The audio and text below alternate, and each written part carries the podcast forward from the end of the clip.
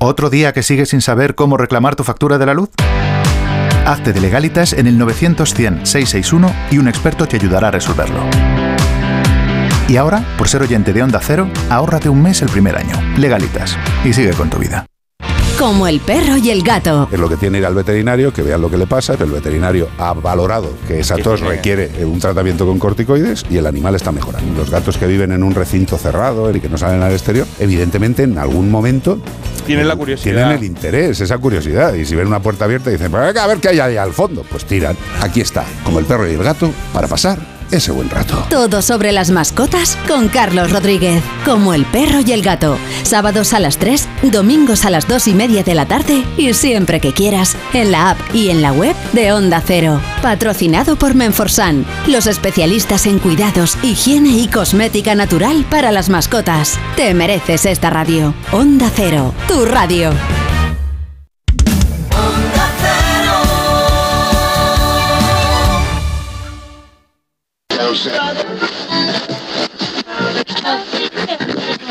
Espera un momento. Papá, no lo entiendo. Creí que se permitía poner la radio. De la radio, abuelo, no sonora. Aunque ya estamos a viernes, el jueves sigue reinando en tu cabecita loca. No pierdas comba y préstanos toda tu atención. Desde Onda Cero, llega el portero de noche de la radio en España. No son horas, con José Luis Salas. Muy buenas madrugadas, ya metidos en este viernes, el 3 de marzo del año 2023. Ahí estaba la información y también, una semana más, el siempre apasionante Colegio Invisible. Anda que no bueno, Nina. Nosotros no son horas, Onda Cero, revistero de actualidades y Chin Chin Pum. También nos toca ahora hacer de las nuestras darte, acompañarte con un montón de sonidos. Están por aquí las chicas Lady Gema Ruiz, Isa Blanco y tenemos a los compañeros de los cables y el sonido. Y hoy en este No Son Horas, wow lo que se nos viene encima. Vamos al menú. Hoy tenemos la taberna de Redacción Express. Viene Manolo Gutiérrez con el Dime tú que lees. Conectaremos con Mateo Barrios que viene como una moto, la primera sección motera de la radio de España. Habrá dancing, habrá bailoteo con el guateque de la polaca y Francis Guzmán. Calentando la madrugada también va a venir excelentemente la postura del Kama Sutra español con Eva Galvez. Y también estará hablando de Dios, de su Dios, Julio Iglesias, nuestro querido Álvaro Lodares. Además, estará el Esto es Cinerama con la segunda parte del concierto de Elton John, despedida de Estados Unidos y Canadá en el Dodger Stadium de Los Ángeles. Y por supuesto, al cierre, Lady Gemma Ruiz se encarga de la última hora en el No Son Horas edición Buenos Días. Todo eso y mucho más aquí, pero antes una coplita, porque llega Buffalo Springfield, quienes tal día como hoy de 1966 quedaban constituidos como grupo. Y esto es un himno, anda que no. There's a man with a gun over there telling me I got to beware. I think it's time we stop, children. What's that sound? Everybody, look what's going down.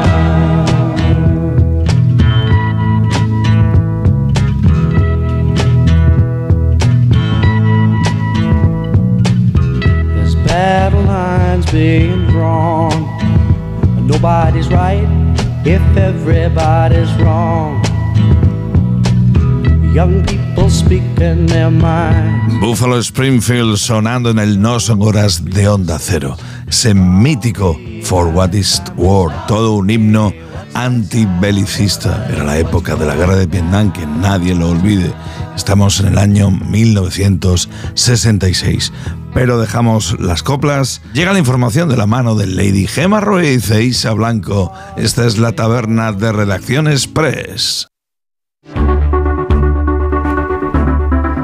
Y comenzamos como cada viernes y como cada taberna de redacción con la meteorología, porque sigue el frío, temperaturas mínimas muy muy bajas en muchos puntos que de hecho continuarán en alerta amarilla. Es el caso de Asturias, también Castilla y León con 6 grados bajo cero, puntos del interior, como puede ser Madrid y Toledo, menos 4 podrían llegar a alcanzarse y también en Córdoba, en Huelva, en Sevilla, en Granada y en Jaén, menos un grado. En Baleares, donde la cosa ha estado bastante complicada, donde la situación ha sido bastante difícil meteorológicamente hablando en los últimos días, aunque no va a llover, seguirán con mucho frío, un grado bajo cero en las islas, ojo, y también con vientos costeros y fuerte oleaje, sobre todo en Menorca, que también estará en alerta por ello. En el resto del país lucirá el sol todo el fin de semana, excepto en el extremo norte se esperan lluvias en Asturias y Cantabria y es algo que va a durar poco porque el lunes de nuevo las precipitaciones volverán a extenderse a otros muchos puntos de la península. Pero será el lunes. Vamos a disfrutar ahora de viernes, sábado y domingo. Y de un tiempo a otro, a la actualidad con algunos de los principales periódicos del país.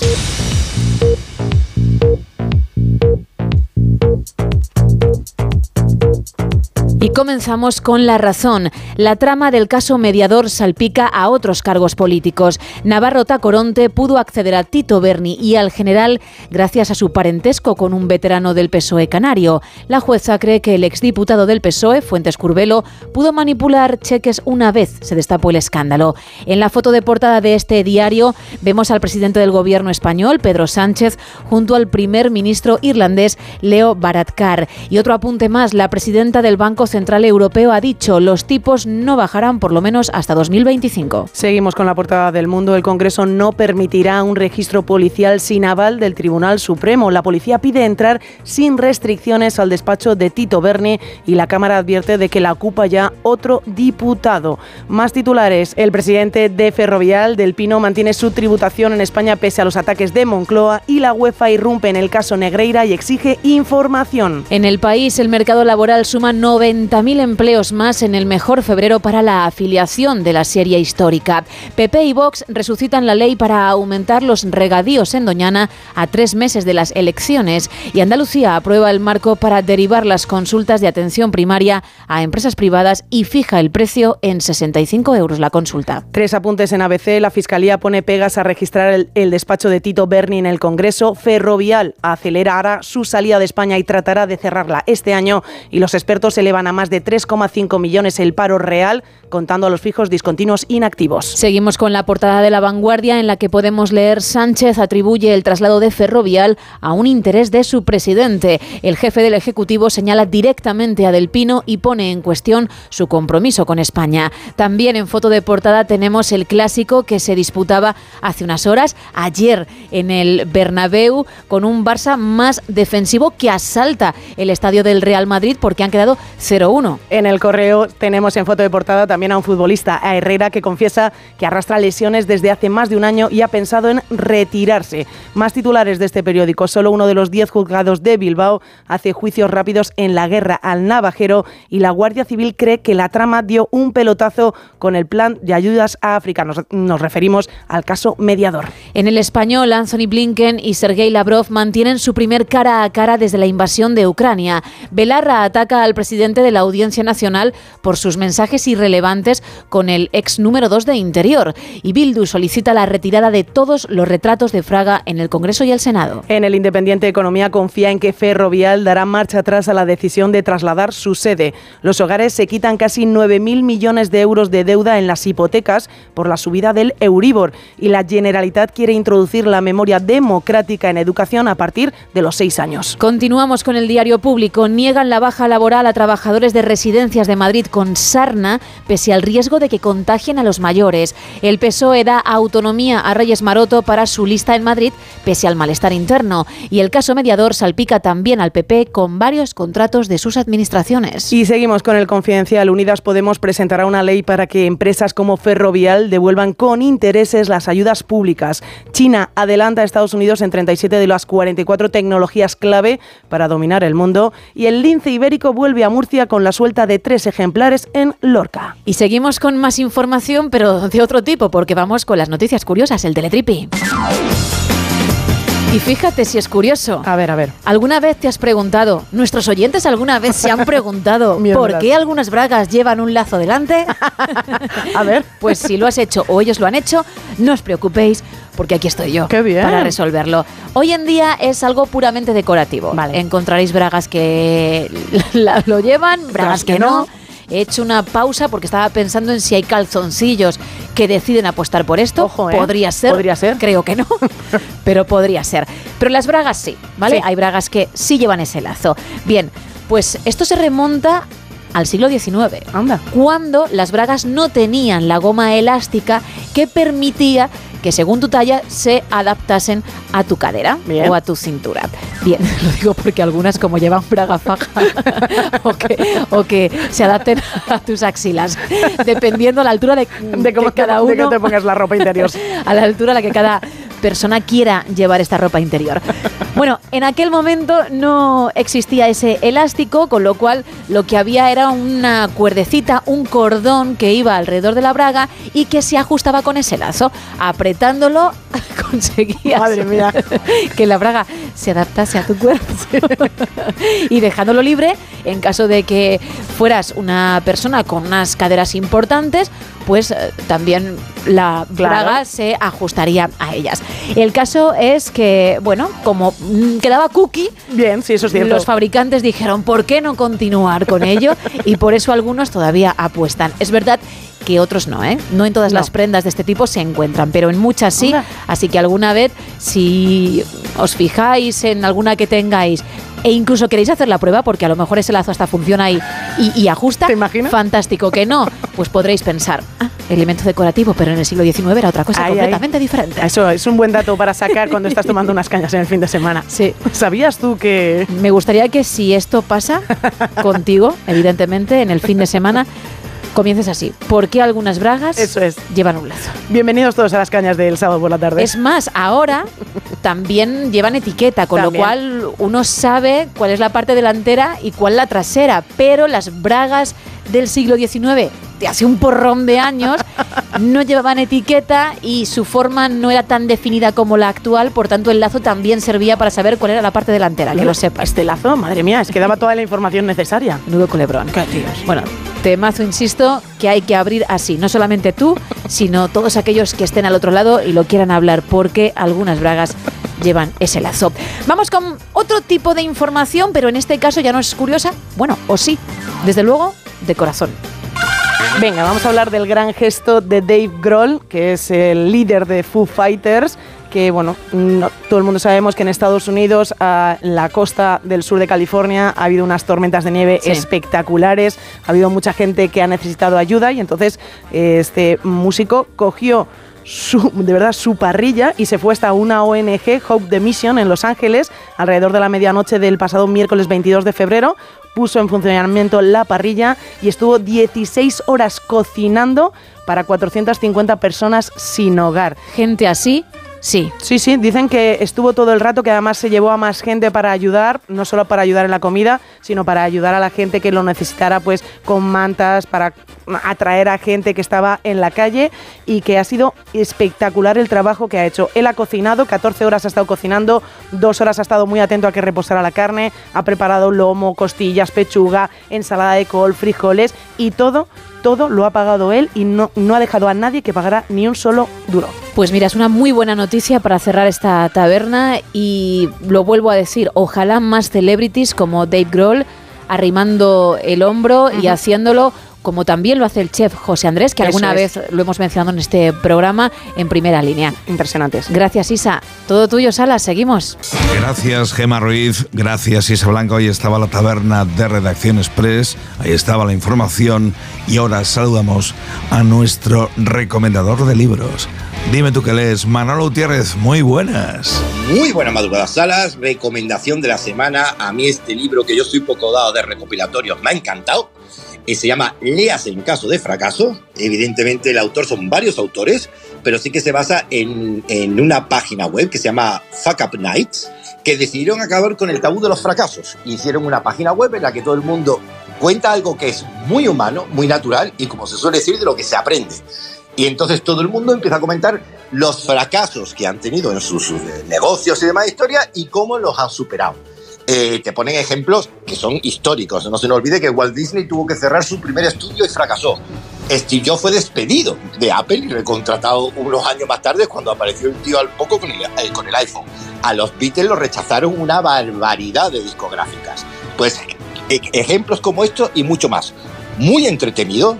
El título mola mucho porque es verdad que es leas en caso de fracaso para darte cuenta que lo único que de verdad es un fracaso es dejar de intentarlo. Así que espero que os guste tantísimo como me ha gustado a mí. Esta es la recomendación de la semana. Besos a todos y a todas. Viernes, no son horas, onda cero. Aquí estamos ya a esta hora con el genuino tiempo de las motos. Es el sonido especial del No son horas motos, binomio perfecto, y nuestro experto Mateo Barrios. Muy buenas madrugadas, que vienes como una moto. Como una moto, Salas. Muy buenas madrugadas. Hay que ver, hay que ver. Y además empiezas con información motera. Como me gusta. Vamos, sí, vamos con noticias. Me- me- es una noticia, sabes que me gusta, me encantan las curiosidades.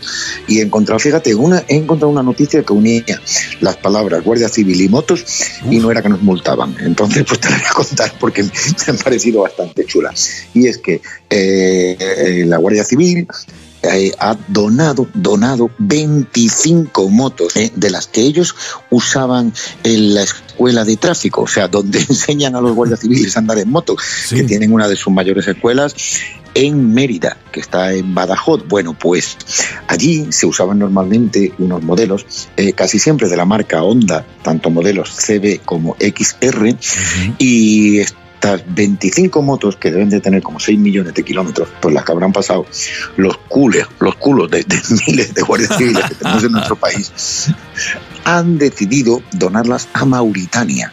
¿Eh? De hecho, ya han salido de un barquito de Cádiz y las mandan a Mauritania. ¿Para qué? Pues para que las fuerzas del orden de ese país también puedan seguir formándose en ellas. ¿Qué es lo que me gusta de esto? Bueno, pues me gusta que es una buena obra social, que estamos ayudando a un país que seguro que les va a hacer falta, pero me gusta el que han sabido ver y ellos mismos reconocen que estas son unas máquinas que ellos ya usaban por ser muy robustas y duraderas. Y dicen que aunque tengan miles de kilómetros, están seguros de que les pueden quedar miles de kilómetros más. ¿eh? Y esta es la parte que a mí más me gusta, ¿eh? el apurar eh, eso que, que ya estaba hecho y el sacarle una nueva vida a esos motores que sin duda van a llegar, vamos, si, si en manos de, de aquí de España duraban, allí ya te digo yo que se van a hacer eternas pues son capaces de arreglarlo todo. Y bueno, pues contamos esto como buena noticia, pero te quiero contar que a mí me lleva esto a una reflexión, algo que no es nuevo y, de lo que ya hemos hablado algunas veces y que yo particularmente llevo mucho tiempo dándole vueltas. ¿Por qué? Porque yo soy un auténtico amante de los cacharros viejos. Eh, a mí eso de, de mezclar el aceite con óxido, dame un motor viejo, dame un coche viejo, dame una moto vieja eh, y me haces feliz porque tienen un encanto mm, increíble. Mm, ¿Y cuál es la reflexión, Salas? Estamos en un mundo donde las palabras que más oímos ahora cada día son la ecología, el reciclaje, darle una nueva vida a todo, ¿eh? incluso la ropa, ¿eh? ¿te acuerdas de la ropa que hace unos años Sí, la tirábamos ya? Anda que tira. no. Si es que no ay, queda otra forma. Claro, no queda otra, ¿verdad? Los plásticos, ¿eh? Qué conciencia estamos todos con que hay que reciclar el plástico, el vidrio y cuántas cosas más.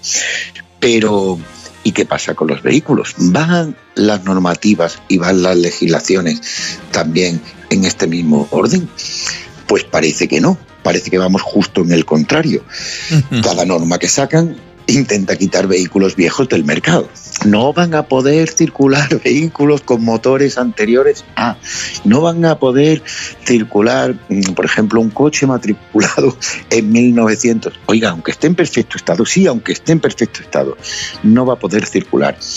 Eh, cada día los vehículos que se fabrican están más hechos, pues bueno, como el, electro- el electrodoméstico moderno. Cuando se rompa, lo tiras y te compras otro. Eh, eh, todos sabemos que una moto de 1600, de 1700 o de 1800 o incluso más antigua, hoy en día siguen rodando, siguen rodando. pero sin embargo todas las normas y todas las leyes nuevas que sacan están en vía a retirar estos vehículos del mercado. ¿Esto es razonable, Salas? Me pregunto yo. Yo también me hago esa misma pregunta, ¿eh? Pues porque no me lo parece. A mí no me lo parece.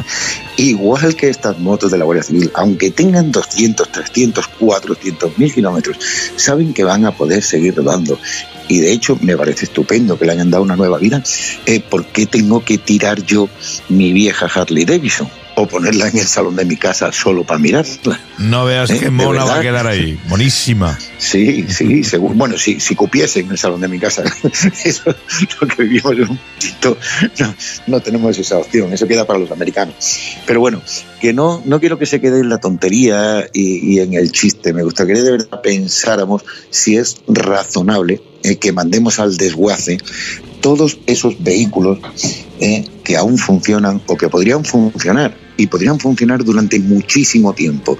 Hay una casa publicitaria que dice, eh, ya está fabricado, usémoslo. Bueno, pues yo usaría ese mismo eslogan para, para el mundo del motor. Y ahí te lo dejo, Salas. Ya está hecho, ya está fabricado, así que venga, tríncalo. Vale. Y eso vale un dinerito también, vamos a decirlo, vamos a contarlo todo. ¿eh? No, es que yo- parece que el coche, el coche mío, como ya tiene 10 años, ya lo tengo que tirar y comprarme uno nuevo. Oiga, ¿me va a dar usted el nuevo? Es ¿Me que tú tienes que pagar ya por ese coche, más de lo que te costó cuando lo ya, compraste. si, es- si está bien, si funciona. Sí, pues no. No, ya Pues lo tenemos lo que que tirar, Salas. Esto es lo que hay. Oye, y en cuanto a consejo de seguridad vial motera, ¿qué toca esta semana? Pues mira, algo mm, que vas a entender súper fácil. Yo, igual que tú y que la mitad de los españoles, me he resfriado. ¿Eh? Porque hace más frío que pelando No sí. como decía mi abuela.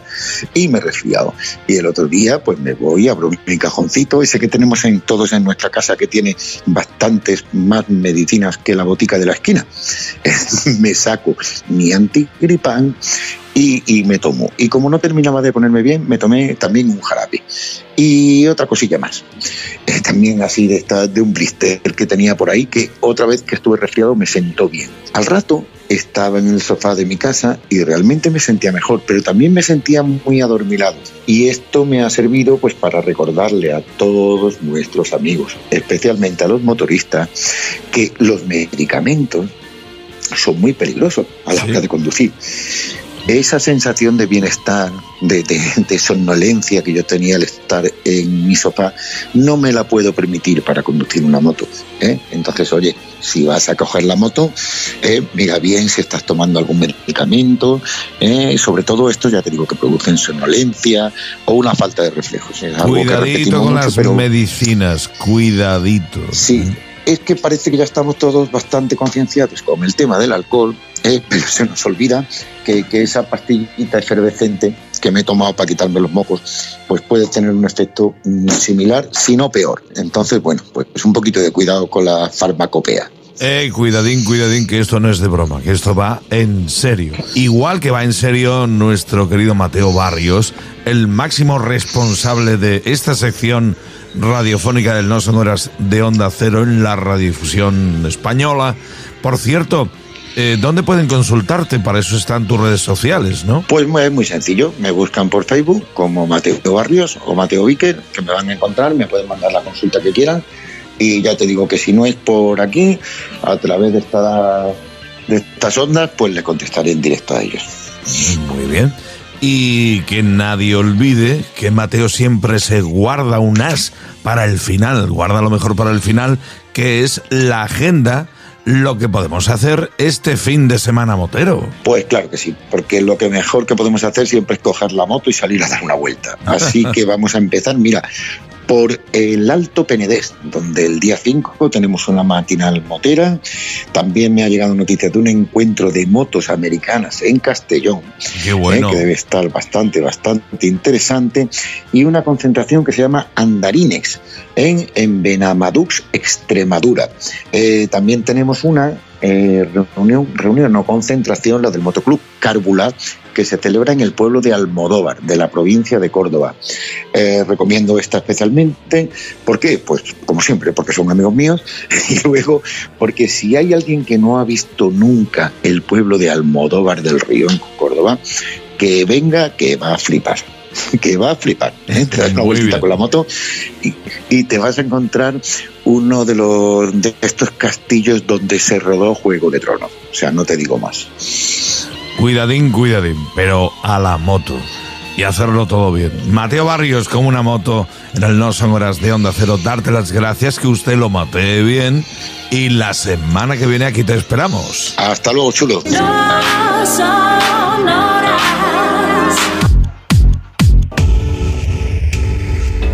Ya está aquí el fin de semana y Francis Guzmán con el guateque de la polaca. Y ya está aquí, que ya por algo lo ha presentado el hermano Jesús Olmedo. Francis Guzmán, muy buenas madrugadas. Muy buenas madrugadas, Saras, ¿qué tal? Yo expectante, eh, viendo, Hombre. hombre. sé qué discos, algunos discos sé, otros no. Y la pinchada se presenta, creo que contundente. Pues mira, sí, Sara, porque yo, tú sabes que en esta semana coinciden mucho cumpleañero italiano y tú sabes que yo tengo una visión muy italiana. O sea, a mí me gustan muchísimo todo, casi todos los autores italianos, por, por no decirte todo. Eh, lo que pasa es que eh, se mezcla esta semana también una serie de eh, circunstancias por las cuales tengo que quitar a mm, un par de italianos y meter a dos estrellones que, en fin, que no puedo evitar de ninguna forma este fin de semana. Así que eh, voy a arrancarte con dos cachos de italiano maravillosos, o sea, dos peñascazos bestiales y te voy a cerrar con algo más eh, autóctono, pero Más no por, patrio, por ¿no? eso menos, menos, menos importante, por supuesto. Así que cuando tú me digas, cuando tú me digas eh, ya, Los platos yo lo dejo, yo lo dejo todo. han empezado a girar en la bombonera de la polaca y yo no digo más que primero ya me ha dicho un pajarito que va lo italiano. Lo italiano Claro. va primero. Y cuando tú has dicho peñasca, es que cada canción es un peñascazo sentimental. Así Sí, hombre. lo decimos, lo contamos en la polaca y en esta sección del No son horas en Onda Cero. Claro, y, y memoria, memoria musical absolutamente, porque lo que te voy a poner al principio, o sea, el primer tema, es algo que hemos oído todos y que bueno, que, que te voy a decir una cosa, en venga quien venga a pinchar la bombonera, sea el niño del trapiche, sea la peluquera justiciera, sea Conchita Saber Bam Bam, yo mismo o tú mismo. Sí, O sea, correcto. ese tema es, ese tema es absolutamente clave. Así que ahora, eh, sin más remedio y sin más dilación, va, eh, porque cumple años esta semana el gran Humberto Tozzi Wow. con el temazo Claridad. ¿Quién no ha bailado esto, Salas? ¿Quién puede tener las piernas paradas cuando suena los primeros compases de este Claridad? Nadie. Nadie. Ven, claridad, llega ya, amanece de una vez. Claridad, por piedad, mata sombras, dame luz, resplandor, libertad, para no soñarla más. Noche no, nunca más, que vuelvo a su esclavitud. Que vuelvo a su esclavitud.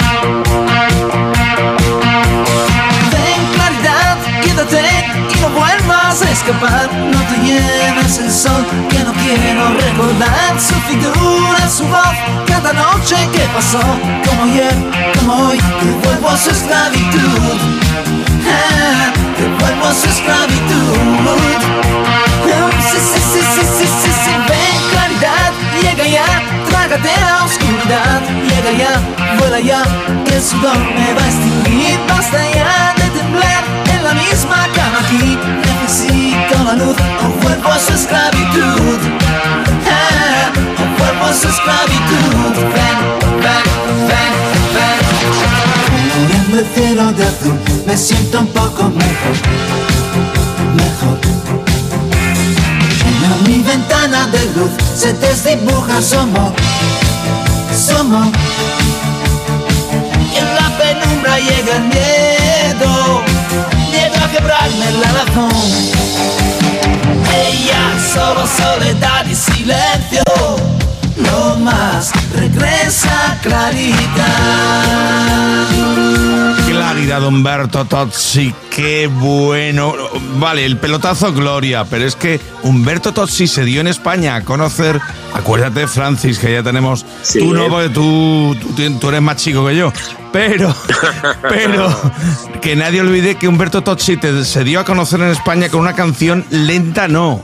Húmeda a más no Sí, poder. sí, sí. El te amo. Efectivamente, efectivamente. Yo me quedé con la gana de verlo hace, justo antes de la pandemia, de verlo en Bucarest, que tenía un concierto, me quedé con la gana. Había carteles por toda la ciudad. Recuerdo Yo- porque me mandaste una foto de los carteles. Claro que sí, ya estaba fritito por verlo. Lo que pasa es que, claro, yo tenía comprado el vuelo y no, no era plan. Si no me hubiese quedado a verlo. Qué bueno Humberto Tossi, qué grande Humberto Tossi. También de cumpleaños esta semana el maestro Tossi, por cierto, tiene un hermano que yo sé que lo ha ayudado Humberto Tossi, pero Humberto Tossi no necesitaba enchufe ni antes y mucho menos ahora. Un hermano que, ha- que tiene mucho que ver con la producción de los programas más famosos de la televisión italiana.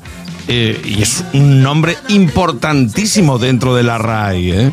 Eso también te lo digo. También me, Pues lo, me lo ha contado un pajarito italiano que hay por ahí. Sí, Oye, pero este, este, este no, no, no, no le hace falta. Eh, Humberto, para nada. ¿eh? Que este, este empuja solito. va, va solo, este va solo.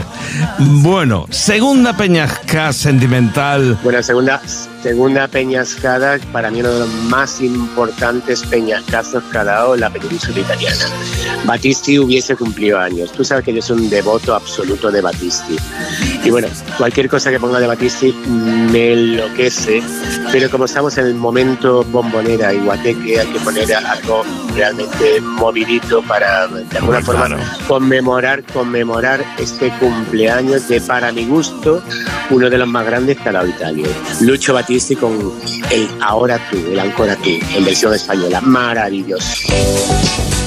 De nuevo tú. No me sorprende, lo sabes. De nuevo tú. Pero no dijimos que nunca más. ¿Y cómo estás? Pregunta inútil. Estás como yo. Se te escapa la risa. Amada mía, ¿te has comido o no? El hambre mía no es solamente de ti. Qué bella estás, casi más joven. ¿O acaso seas solo más simpática? Oh, sé, lo que quieres saber. Ninguna no, solo que volví a fumar. De nuevo tú solo la única. De nuevo tú, la incorregible, más dejarte no es posible. No dejarte no es posible. Dejarte no es posible. No dejarte no es posible.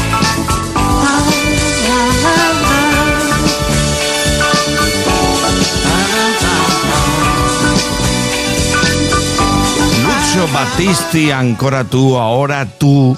Es, además tiene ese deje, ese ritmillo de discoteca tardo setentas, de moqueta Sí. colorada en la disco y ese Por bombo de la batería que sí que no, que sí que no, que, que es un chaparrón. Anda que no. Sí, sí.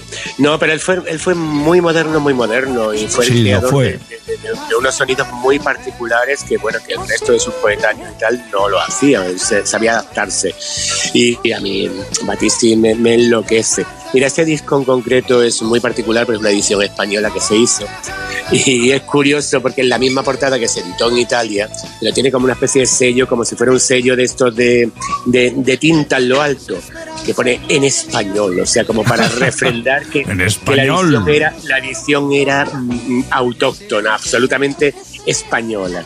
Es muy chulo, eh, este disco es una barbaridad. Eso me lo regalaron a mí y lo tengo como oro en paño. Anda, que no es para tenerlo, Francis, eso te lo digo yo. Son las múltiples sorpresas que el personal se puede topar si va a la polaca. La polaca está en Marbella, estamos en viernes y en sábado, viernes noche. Evidentemente, hay guateque en la polaca en Marbella. Claro y esta sí. conexión de la radio, del No Son Horas de Onda Cero, es una manera, una forma que tenemos de hacer partícipes a la gente que nos oye pues más lejos de la polaca, no sé, Galicia, País Vasco, ya casi casi en la frontera de Francia o incluso el mundo mundial a través de internet. Pues mira, este rinconcito, estos minutos de la madrugada del viernes Hombre, son para compartir el tengo, guateque yo tengo, tengo constancia de que nos oyen en San Francisco un par de amigos, en México también un par de amigos, o sea que en fin, que es una forma también de conexión eh, casi espiritual, ¿no, Salas? Sí, totalmente, totalmente. Ah, y algo de paisanaje tenemos oyendo en Nueva York, Manhattan, New Jersey Sí. y también en Texas, Arrea. Mira por dónde, vamos. También en Texas. Y creo que por ahí hay alguien de la zona de Detroit y Chicago. Pero como no me mandan lo que les pedí en su momento, están castigados. Hasta que me llegue el envío. Anda que no. Bueno, Francis, Pues mira, hemos tenido dos italianos. Pues, eh, pues mira, sí, tú que has hablado ahora mismo de, del gran Estados Unidos, provincias, vamos a echar el siguiente pelotazo en función de eso. Porque en el año 99 la gran Cher dio en esa semana el pelotazo, el pelotazo sumum. Tú sabes que Conchita Summer Bam Bam, cuando sube arriba la bombonera, ese tema cae. Una habitual pinchadora que y, tiene y Francis. escúchame, La claro, bombonera. y no sale, no, no solo, no solo lo pincha una vez, o sea, puede que en la noche lo pinche dos veces. Sí, un poquito devota- hartible ya, de- ¿eh? Devota no, ella es lancera de Cher. Así que, querido mío, el Believe que hizo que Cher eh, se posicionase de una forma súper beligerante en el panorama musical mundial. No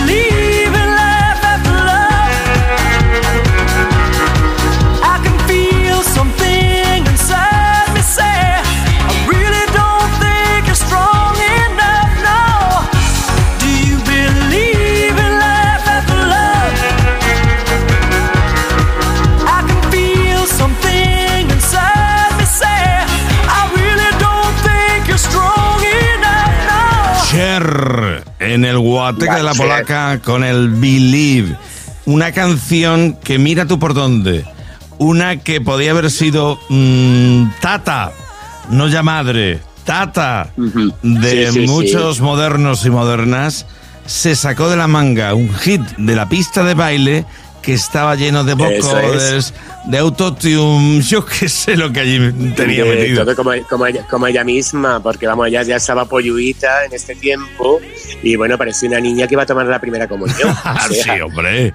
el tema, el tema estaba muy en relación con ella misma. Iba directa a la primera comunión, totalmente.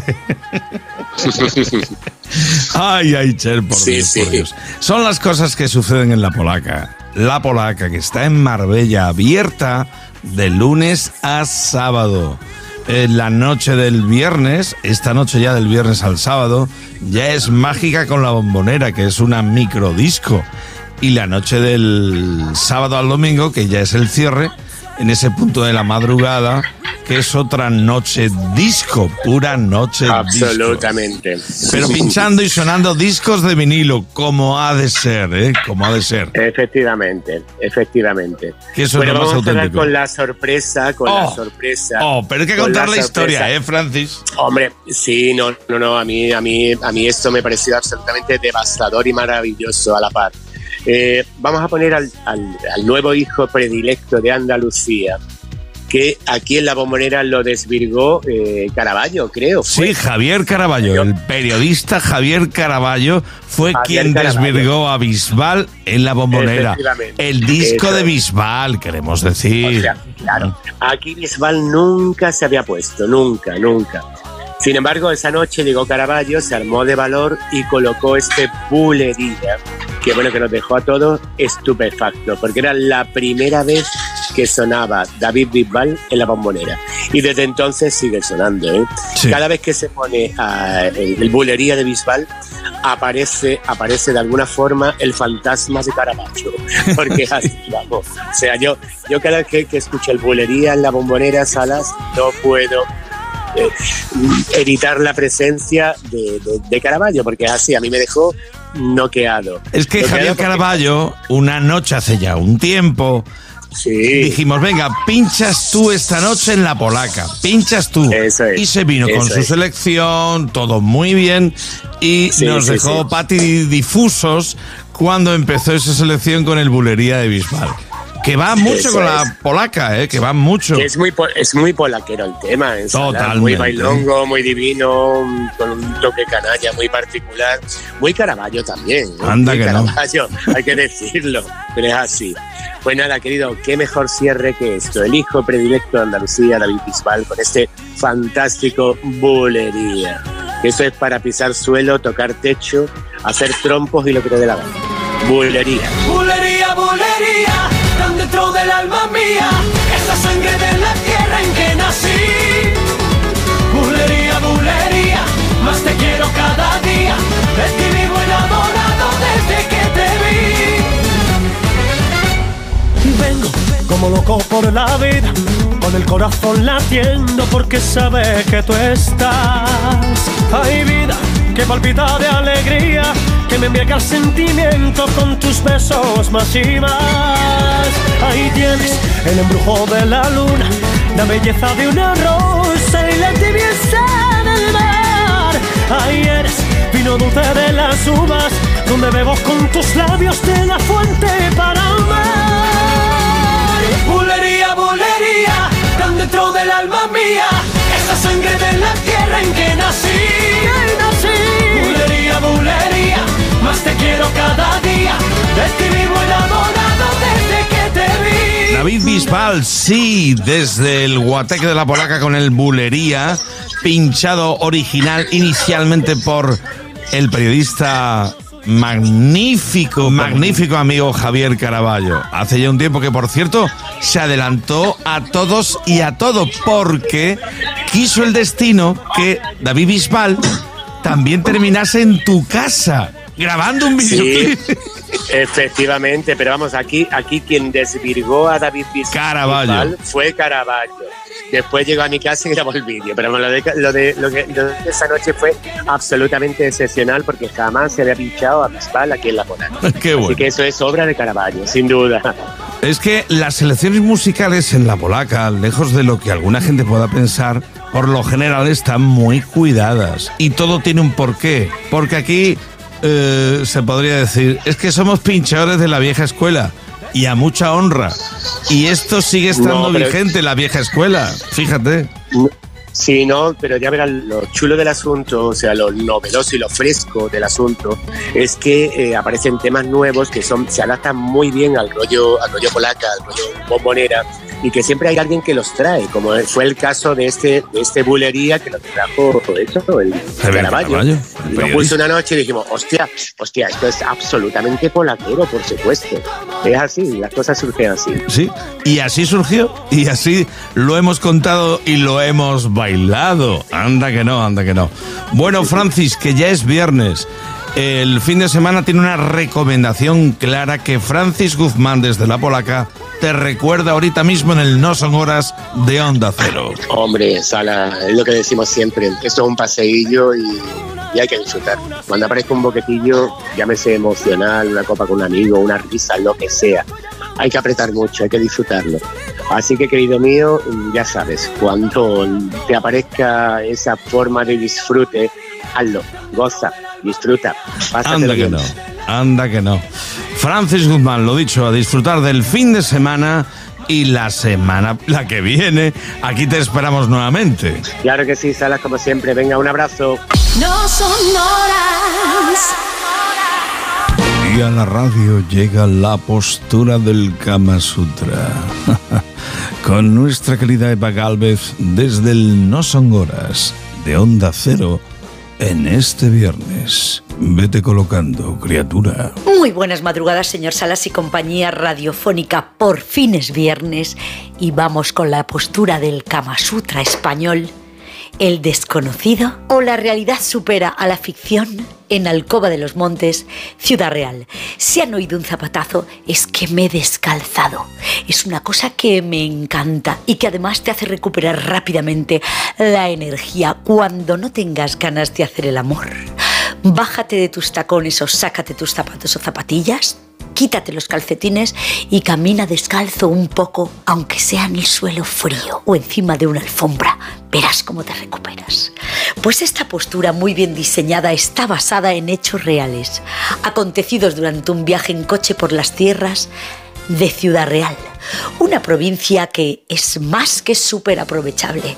Me gusta mucho viajar sola, sentirme libre de cuerpo y mente, práctica que recomiendo una vez al año como mínimo a cualquier oyente que esté dispuesto a darle un carpetazo en el glúteo a la rutina.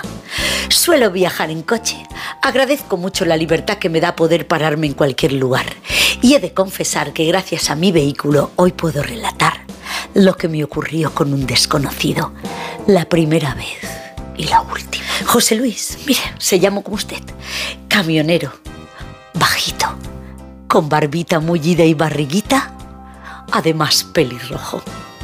Nunca me hubiera fijado en él si no hubiera sido por la verborrea fresca y el chiste rápido.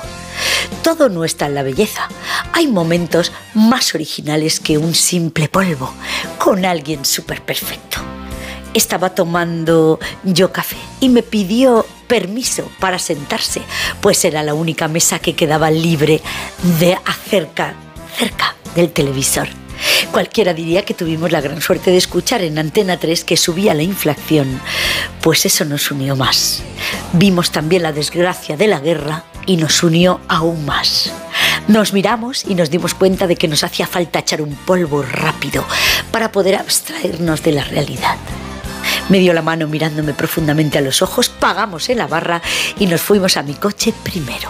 Pusimos un disco forum y nos besamos despacito, sin ansia, como dos cachorros recién venidos al mundo. Apartó mi flequillo con tal ternura y dulzura que seguí metiéndole mi lengua en su boca, recorriendo con la puntita cada uno de sus dientes y el cielo.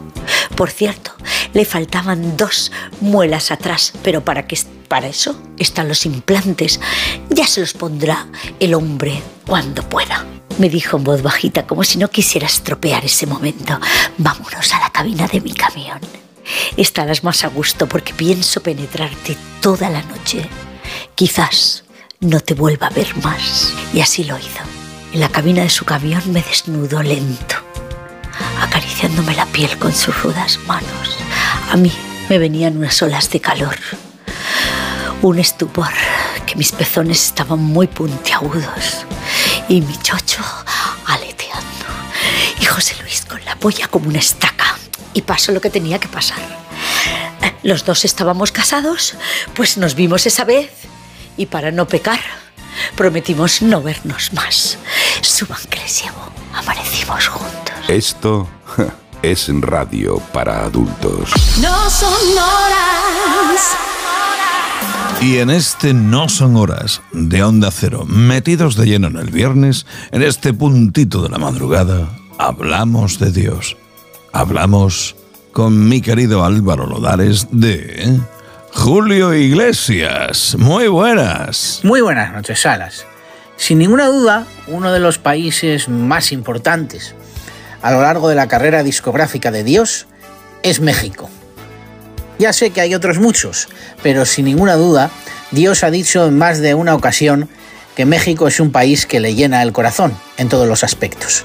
Y entre canciones que ha cantado de aquel país y además también con intérpretes mexicanos, está este Felicidades con don Pedro Vargas.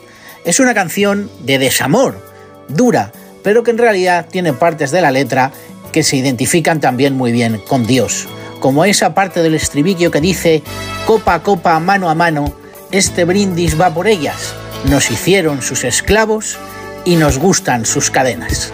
Ahí va, felicidades.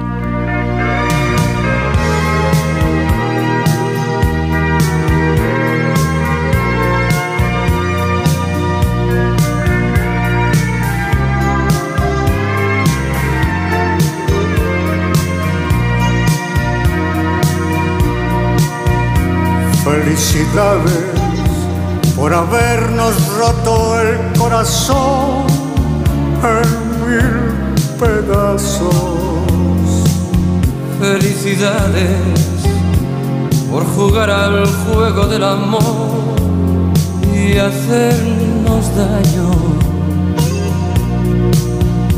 Felicidades por jugar con nuestro orgullo con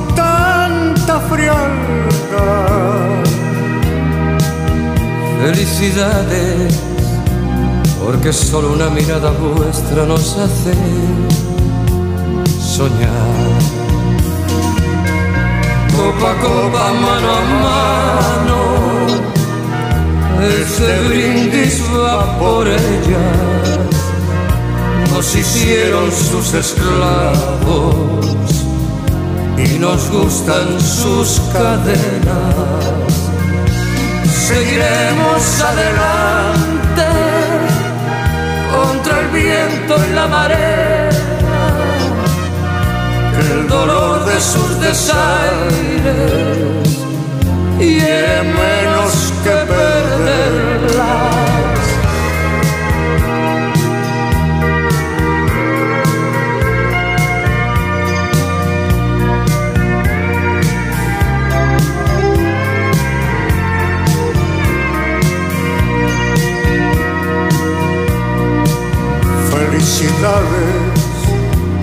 Por hacer del hombre el triste rey de los payasos. Felicidades por robarnos la palabra, la razón y enamorarnos. Felicidades porque nos quitáis el sueño, la calma y la paz. Felicidades porque cuando no estáis cerca viviréis llorar. Copa a copa, mano a mano,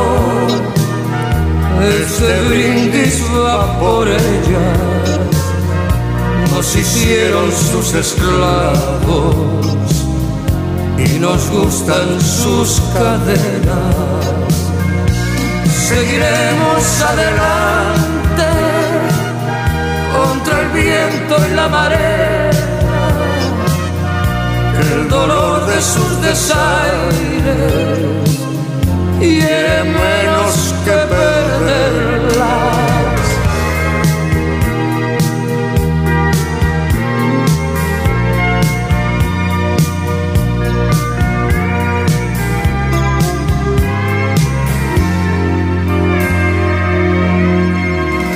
Son horas, onda cero, ahí está Julito, vaya tela, vaya tela.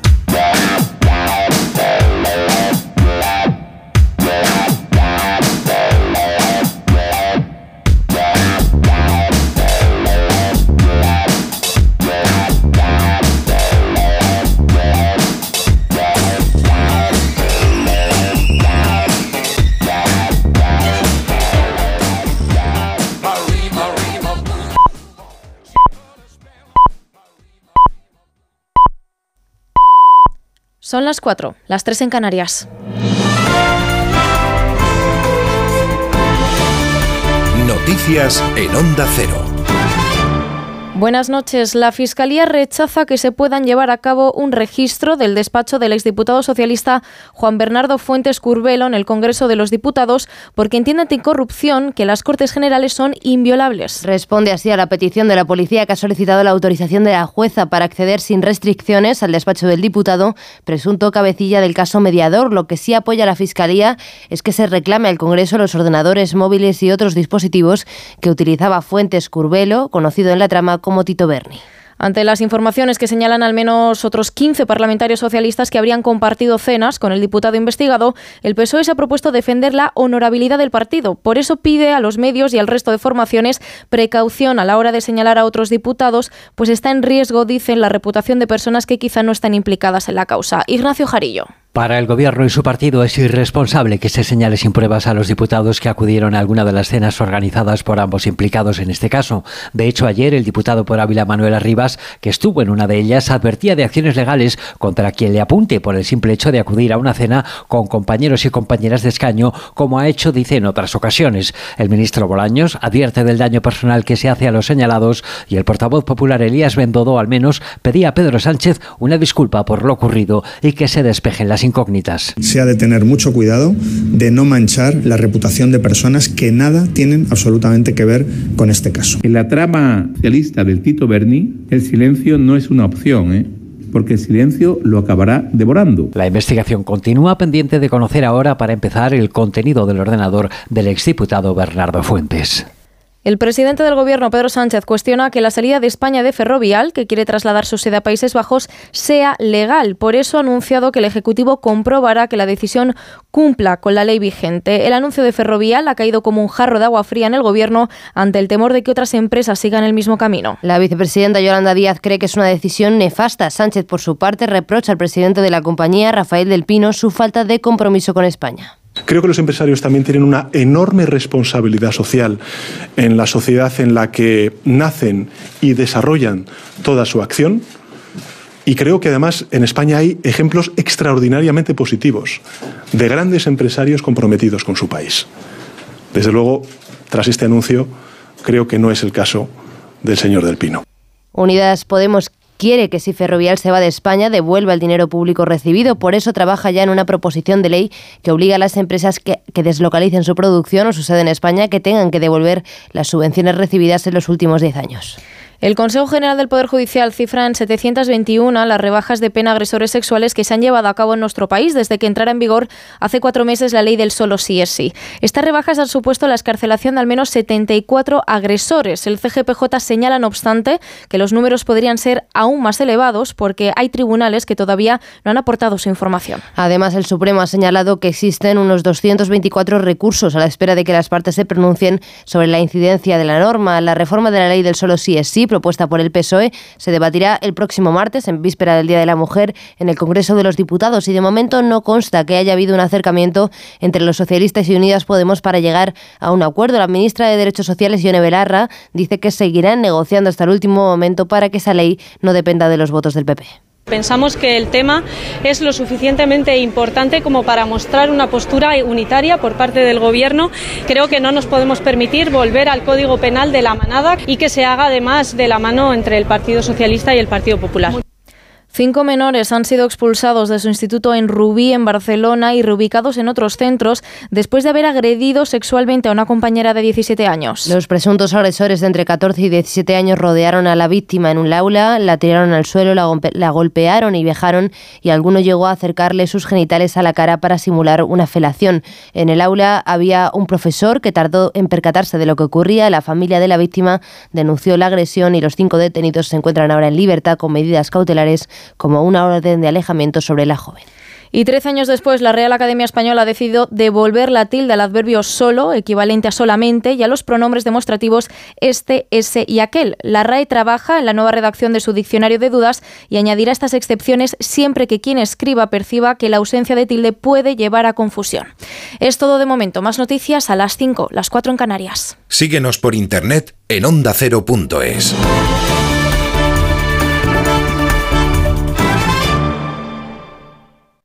como el perro y el gato. Es lo que tiene ir al veterinario, que vean lo que le pasa, pero el veterinario ha valorado que esa tos requiere un tratamiento con corticoides y el animal está mejorando. Los gatos que viven en un recinto cerrado y que no salen al exterior, evidentemente en algún momento Tienen la curiosidad. tienen el interés, esa curiosidad. Y si ven una puerta abierta dicen, "Pues a ver qué hay ahí al fondo, pues tiran. Aquí está, como el perro y el gato, para pasar ese buen rato. Todo sobre las mascotas con Carlos Rodríguez, como el perro y el gato. Sábados a las 3, domingos a las 2 y media de la tarde y siempre que quieras, en la app y en la web de Onda Cero. Patrocinado por Menforsan, los especialistas en cuidados, higiene y cosmética natural para las mascotas. Te mereces esta radio. Onda Cero, tu radio.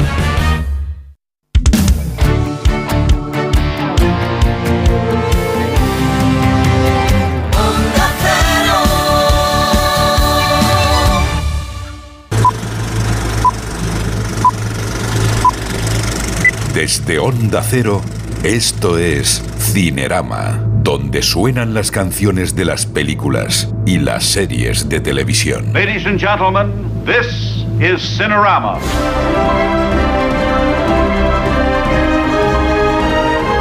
Bienvenidas, bienvenidos a Esto es Cinerama, donde suenan las películas, las series de televisión y también los programas especiales de la mal llamada caja tonta. Hoy toca segunda parte, segunda parte de algo pata negra, bastante, que digo bastante, muy bueno. El concierto que ofrecía Elton John a finales del pasado mes de noviembre como despedida de Estados Unidos y de Canadá. Se acabaron las giras de Elton John, casi está ya prejubilado y todo por su familia. Él quiere pasar más tiempo con su familia. Es el concierto del Goodbye Yellow Big Rod, el Farewell Tour, que ya escuchamos la pasada semana, una buena tanda de coplas maravillosas. Elton John en directo desde el Dodger Stadium de Los Ángeles en California, el Farewell Yellow Brick Road Tour del pasado 20 de noviembre. Llega todo un clásico como este y larguísimo, Funeral for a Friend, que son como cuatro canciones en una. Elton John en un virtuosismo absoluto ante el piano, en este temazo, el Love Lies Bleeding.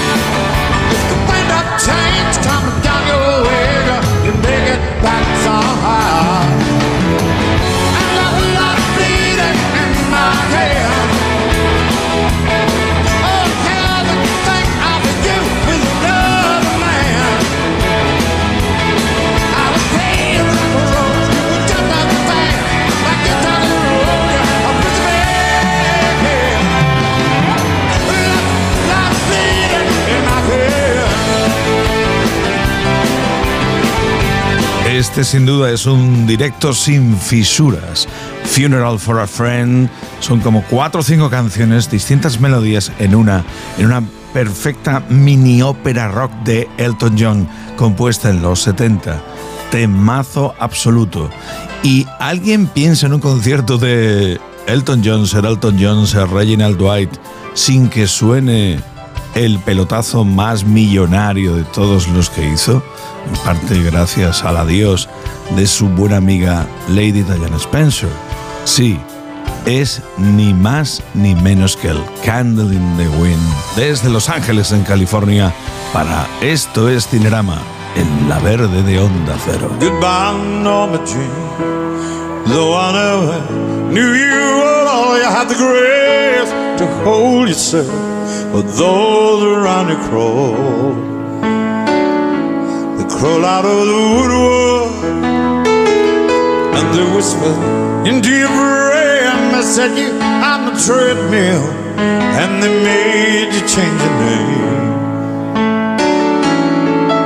And it seems to me you lived your life like a candle in the wind, never knowing who to cling to when the rain set in. I would to know you, but I was just a kid.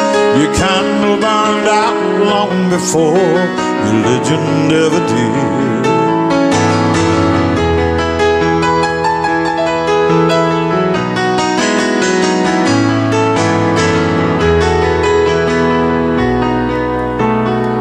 Loneliness is tough, toughest role you ever played. Hollywood created superstar, I'm paying was the price you paid.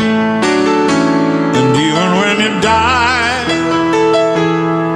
oh, the press still hounded you. All the papers had to see was the Maryland was found in the news. And it seems to me you lived your life like a candle in the wind. Esto es Cinerama, segunda parte del concierto especial de Elton John, retransmitido a finales de noviembre del año 2022 como despedida de los escenarios norteamericanos. Y ya lo contamos en la primera parte, lo curioso era que Disney Channel, Disney Plus en Estados Unidos, era la encargada de la retransmisión oficial. Evidentemente en el área de Los Ángeles, todos los canales de la ABC ofrecieron en directo el concierto por televisión y en streaming también para todo el mundo, Disney, evidentemente. Elton John, un icono gay, sin cortarse ni lo más mínimo, retransmitido por la cadena del ratón Mickey, ABC. Pero es cuestión de llevarse bien. Elton John ha sido el responsable de ingresar, seguir ingresando mucha pasta precisamente en la compañía del Pato Donald, gracias a las bandas sonoras, por ejemplo, del Rey León, entre otras. Así están las cosas. Y volvemos al concierto. Llega otro clásico de los 70, Burn Down the Mission. Elton John, segunda parte del concierto final en Estados Unidos, en el Esto es Cinerama de Onda Cero. Tell me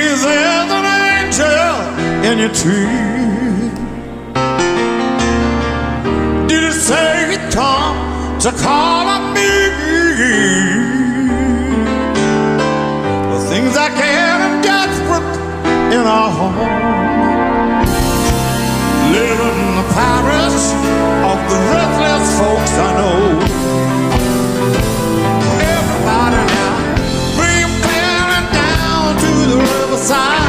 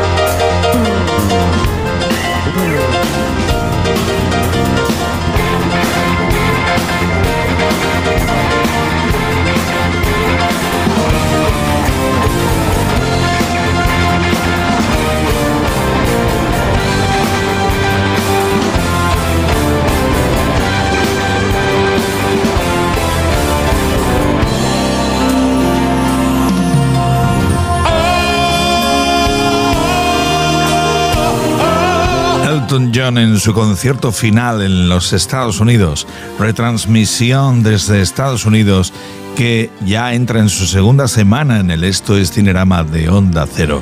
Le toca el turno ahora a un clásico de los 80, el Saxons Say So Much.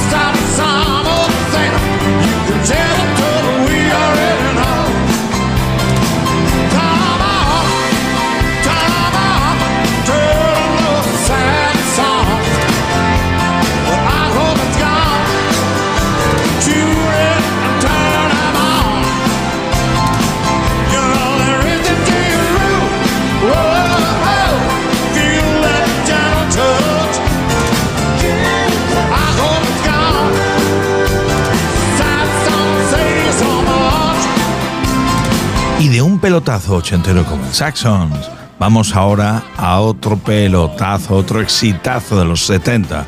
El Sorry Seems to be the hardest word. El decir lo siento es sin duda la palabra más dura del vocabulario. Elton John, en vivo desde la radio, desde Onda Cero. What I gotta do to make you love me? What do I gotta do to make you care? Do when lightning strikes me? And I awake to find that you're not there. What I do to make you want me? What do I gotta do to be heard?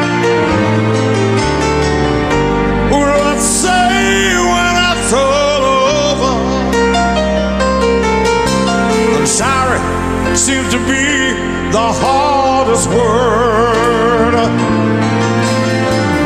It's sad, so sad. It's a sad, sad situation. And it's getting more and more absurd.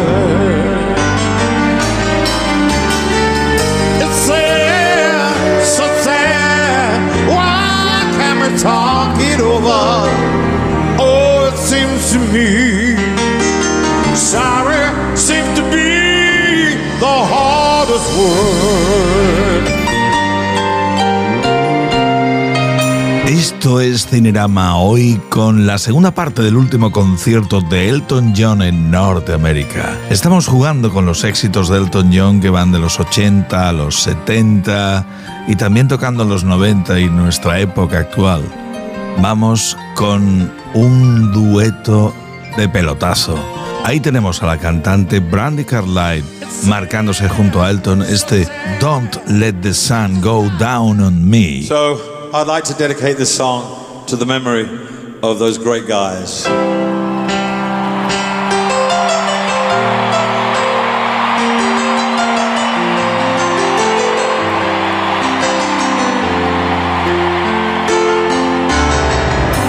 I can't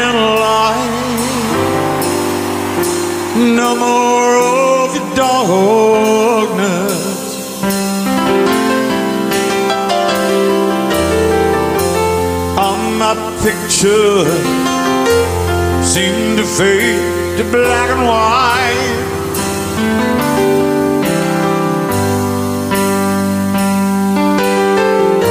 I'm growing tired,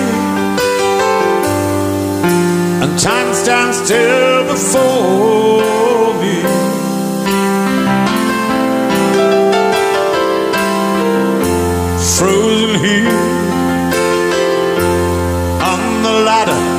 of my life. Ladies and gentlemen, Brandy Carlisle. It's much too late to save myself from falling.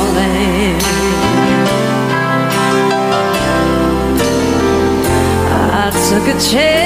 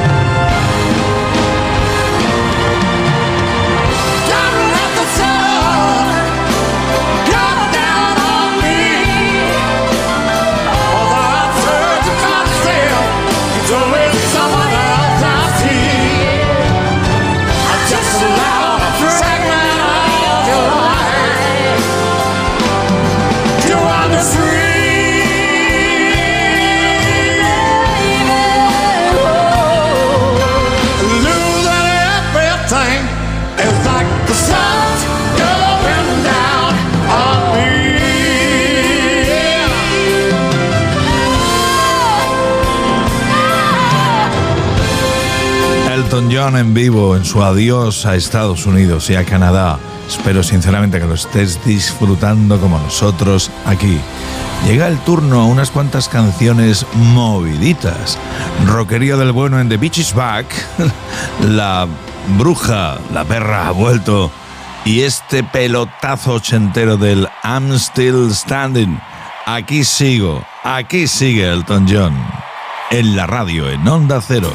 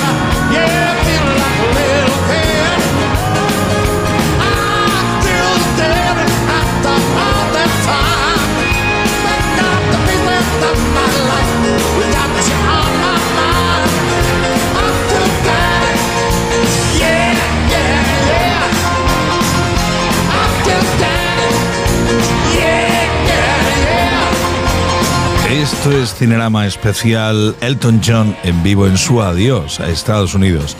Y un concierto de despedida de tal tamaño cuenta con más estrellas invitadas.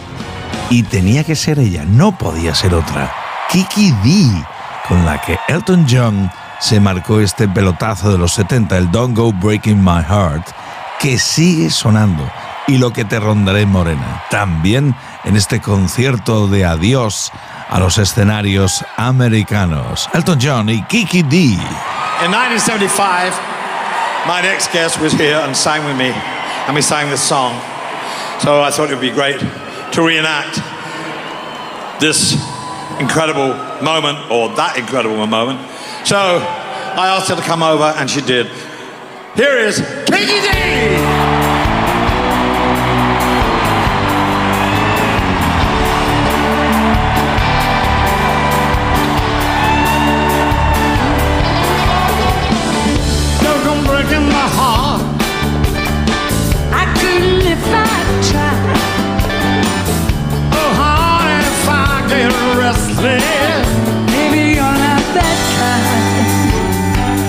Oh, breaking my heart.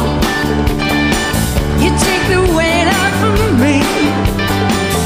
Oh, knock on my door.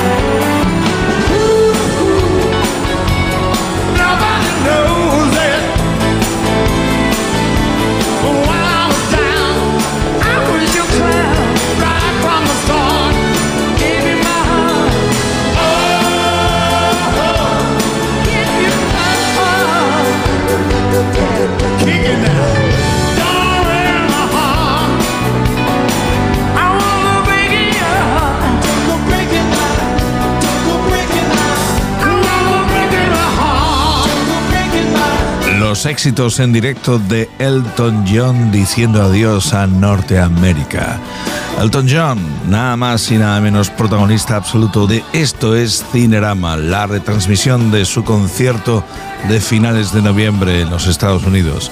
Y ojo, que vamos al primer pelotazo descarado. El rock del cocodrilo, el crocodile rock de Elton John.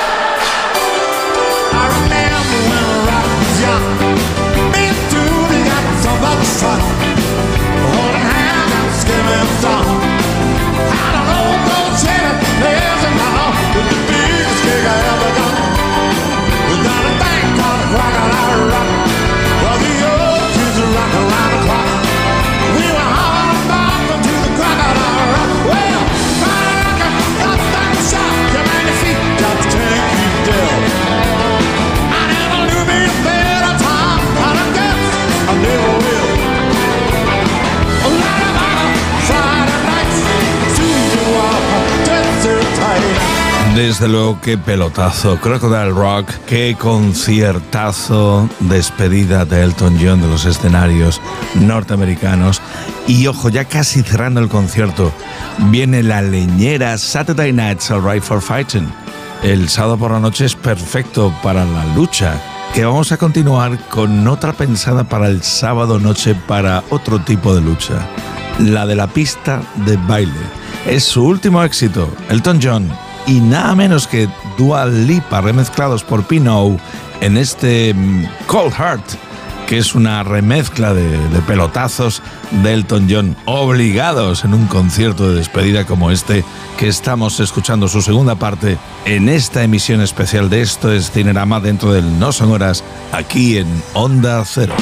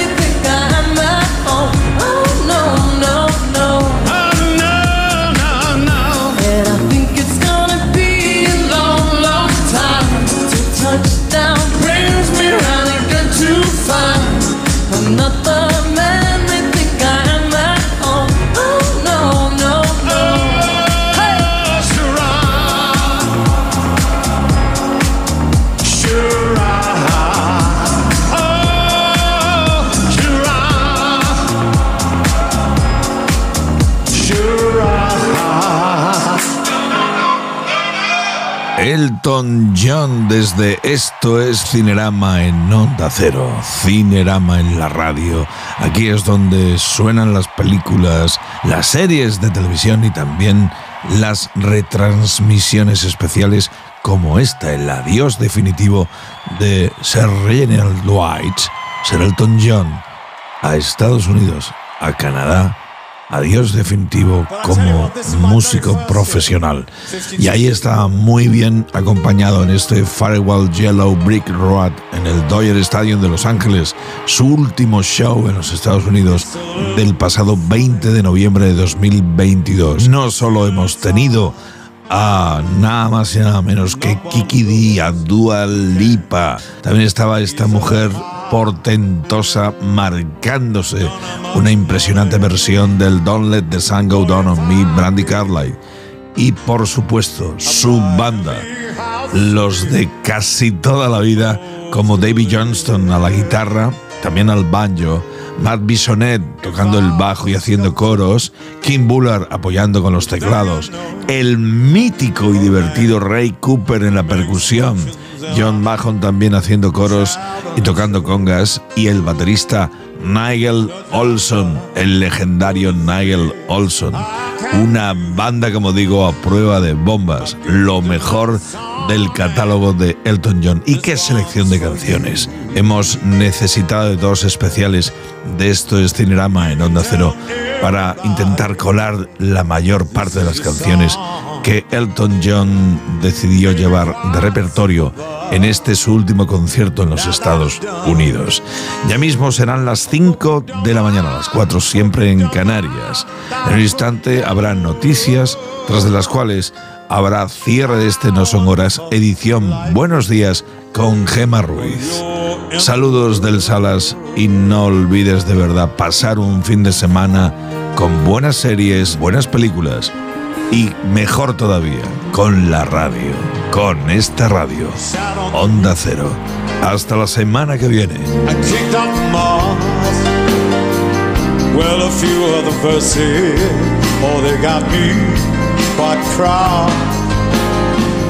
But the sun's been quite kind. Well, I wrote that song. It's for people like you that keep it turned on. So excuse me for getting the things I do. You see, I've forgotten if they're green or they're blue. Anyway, the things what I really mean. You're not the sweetest eyes I've ever seen. And you can tell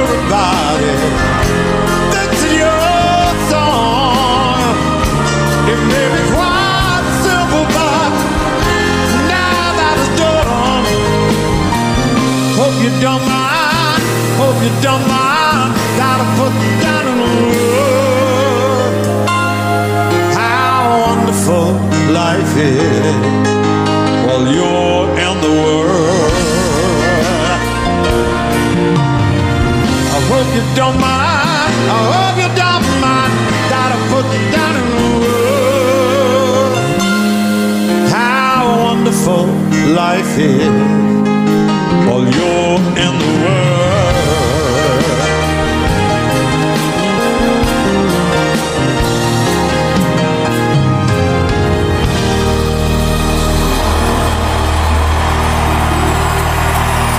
That's your song, Los Angeles.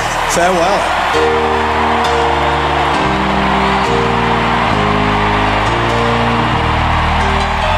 When are you gonna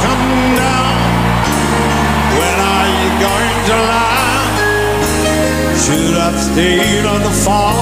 Should have listened to my old man. You know you can't hold me forever. Didn't sign up with you. I'm not a present for your friend too old. This boy's too young to be singing the blues.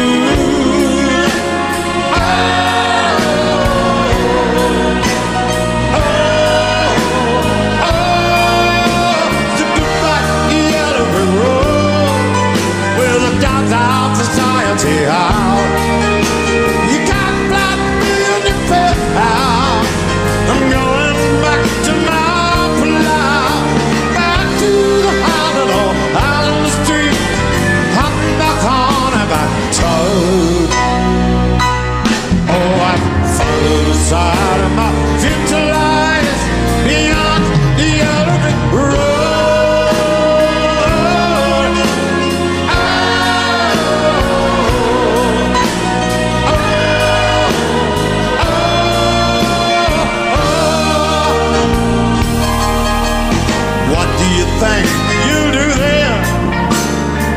They shoot down your plane.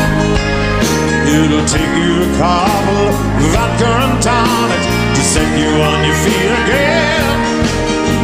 Or maybe you'll get a replacement. Plenty like me to be found. Mongrels who ain't got a panic, sniffing for tips like you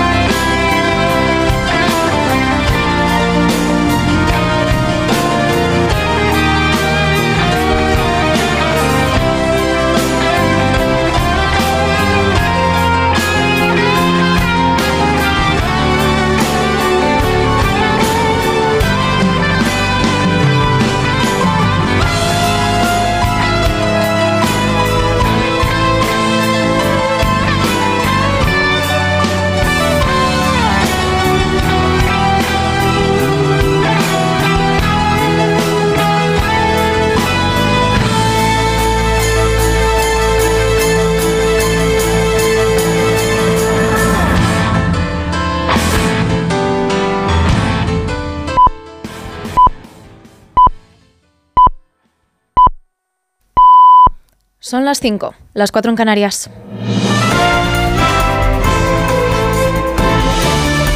Noticias en Onda Cero. Buenos días. El presidente del Gobierno, Pedro Sánchez, termina este viernes hoy la segunda parte de su gira europea previa a la presidencia rotatoria de la Unión que asumirá el próximo mes de julio. Hoy se va a reunir con la primera ministra de Finlandia, Sanna Marin, después de visitar este jueves Irlanda y Dinamarca. Desde allí el presidente ha roto su silencio acerca de la salida de Ferrovial, que quiere trasladar su sede, que ahora está en Madrid, a Países Bajos. Sánchez cree que la decisión muestra la falta de compromiso de la compañía con España y avisa de que comprobará que sea legal. Unidas Podemos quiere que si Ferrovial se va de España devuelva el dinero público recibido. Ha anunciado que trabaja en una proposición de ley para obligar a las empresas que deslocalicen su producción o su sede de España a devolver las subvenciones recibidas en los últimos 10 años. Ferro- Ferrovial, por su parte, sigue defendiendo su marcha por la solidez y estabilidad financiera, dicen, de la economía holandesa. Otro asunto que está acompañando a Pedro Sánchez en esta segunda parte de su gira europea es el caso mediador, la trama de chantajes y favores a empresarios a cambio de comisiones que presuntamente encabezaba el exdiputado socialista Juan Bernardo Fuentes Curbelo, conocido en esta trama como el Tito Berni. Defiende Sánchez la rápida reacción del Partido Socialista con la expulsión de Fuentes Curbelo del partido. Cuando hay una acción eh, por parte de un responsable político que no corresponde con los estándares de ejemplaridad que se le exigen por parte del Partido Socialista, la acción es clara, es rotunda, es inmediata. Es expulsión del partido y retirada del escaño. Y me gustaría que el resto de partidos políticos hicieran lo propio. Desde el PP exigen más respuestas y más transparencia. Mientras tanto, la investigación continúa. La policía ha solicitado autorización a la jueza para acceder al despacho de Fuentes Curbelo en el Congreso. La Fiscalía rechaza el registro al entender que las Cortes Generales son inviolables. Lo que sí apoya es reclamar al Congreso los ordenadores, los móviles y otros dispositivos que utilizaba el diputado. La inflación en la zona euro se ha moderado ligeramente en el último mes según Eurostat, pese a las subidas que han registrado países como el nuestro o Alemania. Los precios se encuentran en el 8,5% en la eurozona, una décima menos que en enero, pero un dato todavía muy alejado de ese 2% que marca como meta el Banco Central Europeo. Su presidenta Christine Lagarde ha explicado en espejo público en Antena 3 que no se prevé alcanzar ese objetivo hasta 2025. Será entonces cuando los tipos de interés, ahora en el 3%, vuelvan a bajar. De momento, el BCE seguirá aprobando subidas. La de este mes, ha dicho Lagarde, será de otro 0,5%. En primer lugar, creo que tenemos toda la razón para creer que tendremos otra subida de 50 puntos básicos en la próxima reunión que tendremos en marzo. Y esto es porque la inflación es demasiado alta. Necesitamos tomar todas las medidas necesarias para poder eh, reducir la inflación. Lagarde descarta una recesión en el conjunto de la zona euro y sobre la economía española reconoce que su situación es mejor que la de otros países, pero recuerda que aún no se ha recuperado de la pandemia. El presidente de Estados Unidos, Joe Biden, va a recibir este viernes en la Casa Blanca al primer ministro alemán Olaf Scholz, un encuentro que va a tener como asunto central la guerra en Ucrania y la respuesta a Rusia. Moscú viene acusando a Kiev en las últimas horas de haber cometido un ataque terrorista en la, región rusa de Briansk. Corresponsal Xavi Colás. Los medios rusos culpan a grupos de sabotaje ucranianos y las autoridades de Kiev hablan de una provocación rusa, otra más, para escalar la situación. Tiros y toma de rehenes en la región fronteriza rusa de Briansk, según las autoridades locales. También hablan de un ataque con drones y de un edificio residencial incendiado. Un grupo de rusos con sede en Ucrania, llamado Cuerpo de Voluntarios Rusos, ha reivindicado el ataque, afirma que sus combatientes cruzaron la frontera hacia Rusia el jueves, pero han negado las acusaciones de haber disparado a civiles. El presidente ruso Vladimir Putin se ha referido a los ataques como otro atentado terrorista más y ha advertido de que los que lo han perpetrado serán aplastados. Y la Fiscalía de Larisa en Grecia ha imputado al jefe de la estación de trenes de esta ciudad por homicidio negligente por la muerte de al menos 57 personas tras el choque frontal que se produjo el martes entre un tren de mercancías y otro de pasajeros. El jefe de la estación había declarado que él dio orden para que uno de los trenes cambiara de vía, pero que el sistema no respondió. Los sindicatos llevaban meses advirtiendo al gobierno griego de las deficiencias del sistema ferroviario. El trágico accidente ha provocado protestas en varias ciudades del país, una huelga del sector y movilizaciones estudiantiles. Muchos de los pasajeros eran estudiantes que volvían de las vacaciones. Y en la actualidad deportiva, esta tarde, esta noche arranca de nuevo una jornada de liga en primera división. La Real Sociedad recibe al Cádiz. Es todo más noticias a las 6, las 5 en Canarias, con Alsina. Síguenos por internet en ondacero.es.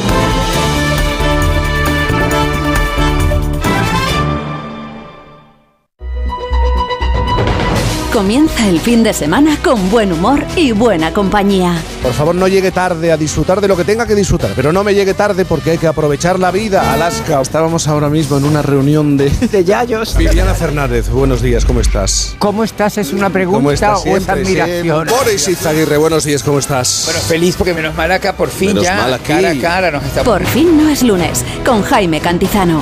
Los fines de semana desde las 8 de la mañana y cuando quieras, en la web y en la app de Onda Cero.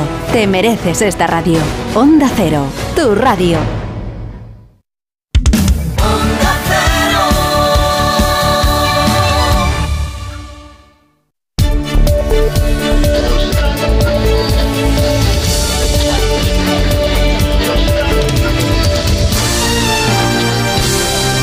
Y en la radio, en Onda Cero, sigue el No Son Horas, pero edición Buenos Días con Gema Ruiz.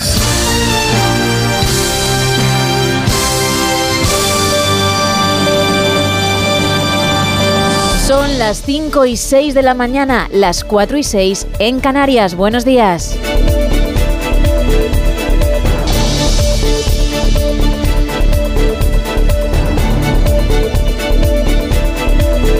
Hoy hablaremos con Raúl Shogun de una obra maestra muy dura pero necesaria, una crítica social considerada la primera novela gráfica.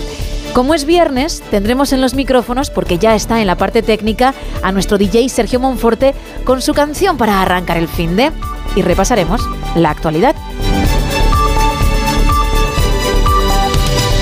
Sigue el frío, pero remiten las lluvias y la nieve. Isa Blanco, buenos días. Buenos días, Gemma. Así es, y además tenemos por delante un viernes de sol, pero un sol que no dejará mucho calor. No hará tanto frío como en jornadas pasadas, eso sí. En el norte, especialmente en el País Vasco, sus cielos estarán nublados, unas nubes que dejarán algunas precipitaciones, pero hacerlo serán bastante débiles. Hoy se espera algo de tregua en Baleares, tras varios días con nieve, lluvia y mucho viento. En las próximas 24 horas al menos tendrán cielos con nubes y baja probabilidad de chubascos. A esta hora en la web de la EMET hay varios avisos por bajas temperaturas, pero muchos menos que en jornadas pasadas, lo cual nos hace ver que los termómetros han subido un poquito respecto a días pasados. Aún así, en Madrid hay avisos por valores que oscilan entre los menos 4 y los menos 6. En el oeste de Castilla y León despiertan con 7 grados bajo cero. Ávila y Segovia, que llevan toda la semana con avisos de 10 grados bajo cero, hoy, por lo menos a esta hora, están a menos 6. Y en el sur no se libran. En Córdoba, Sevilla y Granada madrugan con menos 4. Pero, y aunque seguirá haciendo fresquito, por el día se notará cómo suben esos termómetros y las máximas en muchos puntos de la península estarán entre los 15 y los 18. Muy importante, pese al aumento de las temperaturas, se mantienen los avisos por heladas en Mallorca y en el interior peninsular, así que mucha precaución al volante. Gracias.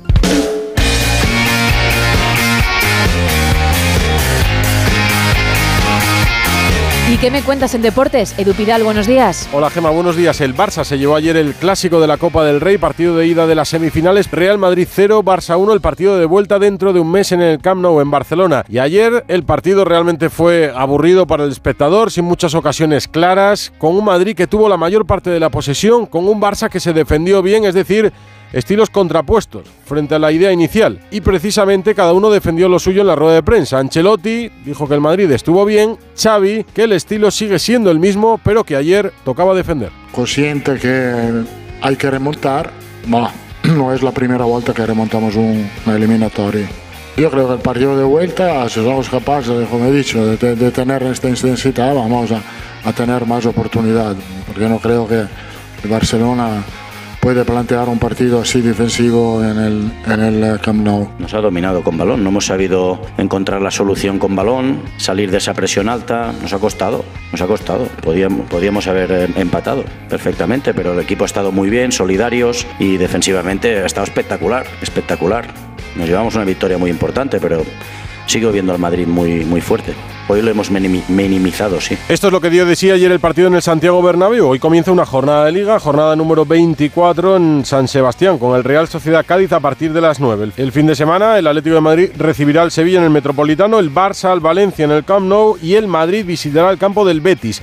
Y además ayer el secretario general de la Federación de Fútbol, Andreu Camps, y el presidente de los árbitros, Medina Cantalejo, dieron una rueda de prensa en la que en realidad Gema no dijeron nada ni aclararon nada. Simplemente por una cuestión de fe invitaron a todos a creer en los árbitros, pero ni siquiera se sumaron a la querella de Estrada Fernández, al que por cierto señalaron sin nombrarle, ni dieron datos de las encuestas que pasaron a los árbitros hace un tiempo, ni tres semanas después de que se descubriera el caso Negreira, dieron luz al tema desde un estamento tan importante como la Federación, en el que se sentaba cada día Enríquez Negreira.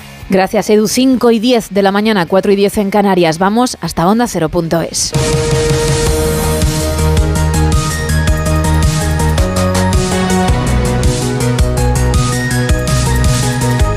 El presidente del gobierno, Pedro Sánchez, carga contra Del Pino por la salida de Ferrovial y duda de su responsabilidad con España. Advierte además de que el Ejecutivo seguirá la situación para ver si el anuncio corresponde con la legalidad. Escuchábamos sus declaraciones desde Ámsterdam hace unas horas en la brújula con Rafa La Torre. Creo que los empresarios también tienen una enorme responsabilidad social en la sociedad en la que nacen y desarrollan toda su acción. Y creo que además en España hay ejemplos extraordinariamente positivos de grandes empresarios comprometidos con su país. Desde luego, tras este anuncio, creo que no es el caso del señor Del Pino. Es gravísimo. O sea, un presidente del gobierno señalando por su nombre y apellidos al presidente ejecutivo de una compañía por una decisión corporativa perfectamente legítima y normal, como es trasladar su sede social a un lugar donde consideran que es más ventajoso para sus accionistas, que son, por cierto, quienes tienen que sancionar esa decisión. Es que Grifols se fue de España y no pasó nada. Eh, Fiat se fue de Italia, pero es que esto forma parte de la libertad de empresa. Pero ¿cómo es posible que un presidente en comparecencia ante los periodistas señale directamente por su nombre y apellidos a un empresario como si fuera un enemigo del pueblo? Es bueno, es que la, la deriva en la que ha entrado este gobierno, desde luego, em, asusta. Ayer la vicepresidenta primera Nadia Calviño pasó por los micrófonos de más de uno donde Alsina para hablar, entre otras cosas, de este tema. ¿Está el gobierno presionando a Ferrovial para que no se traslade a los Países Bajos? No, es, es- la decisión la tomará la empresa. Lo que sí hemos expresado es eh, que no la compartimos en absoluto. Yo lo he dicho ya con bastante claridad, creo. ¿no? Me parece una decisión errónea que no comparto y que demuestra eh, una falta de compromiso con nuestro país. ¿Está haciendo el gobierno algo para evitar que Ferrovial consume su anuncio de trasladarse a los Países Bajos? Bueno, vamos a analizar cuáles son las implicaciones y los detalles y los argumentos que, que hasta el momento se han alegado ¿no? para explicar esa decisión.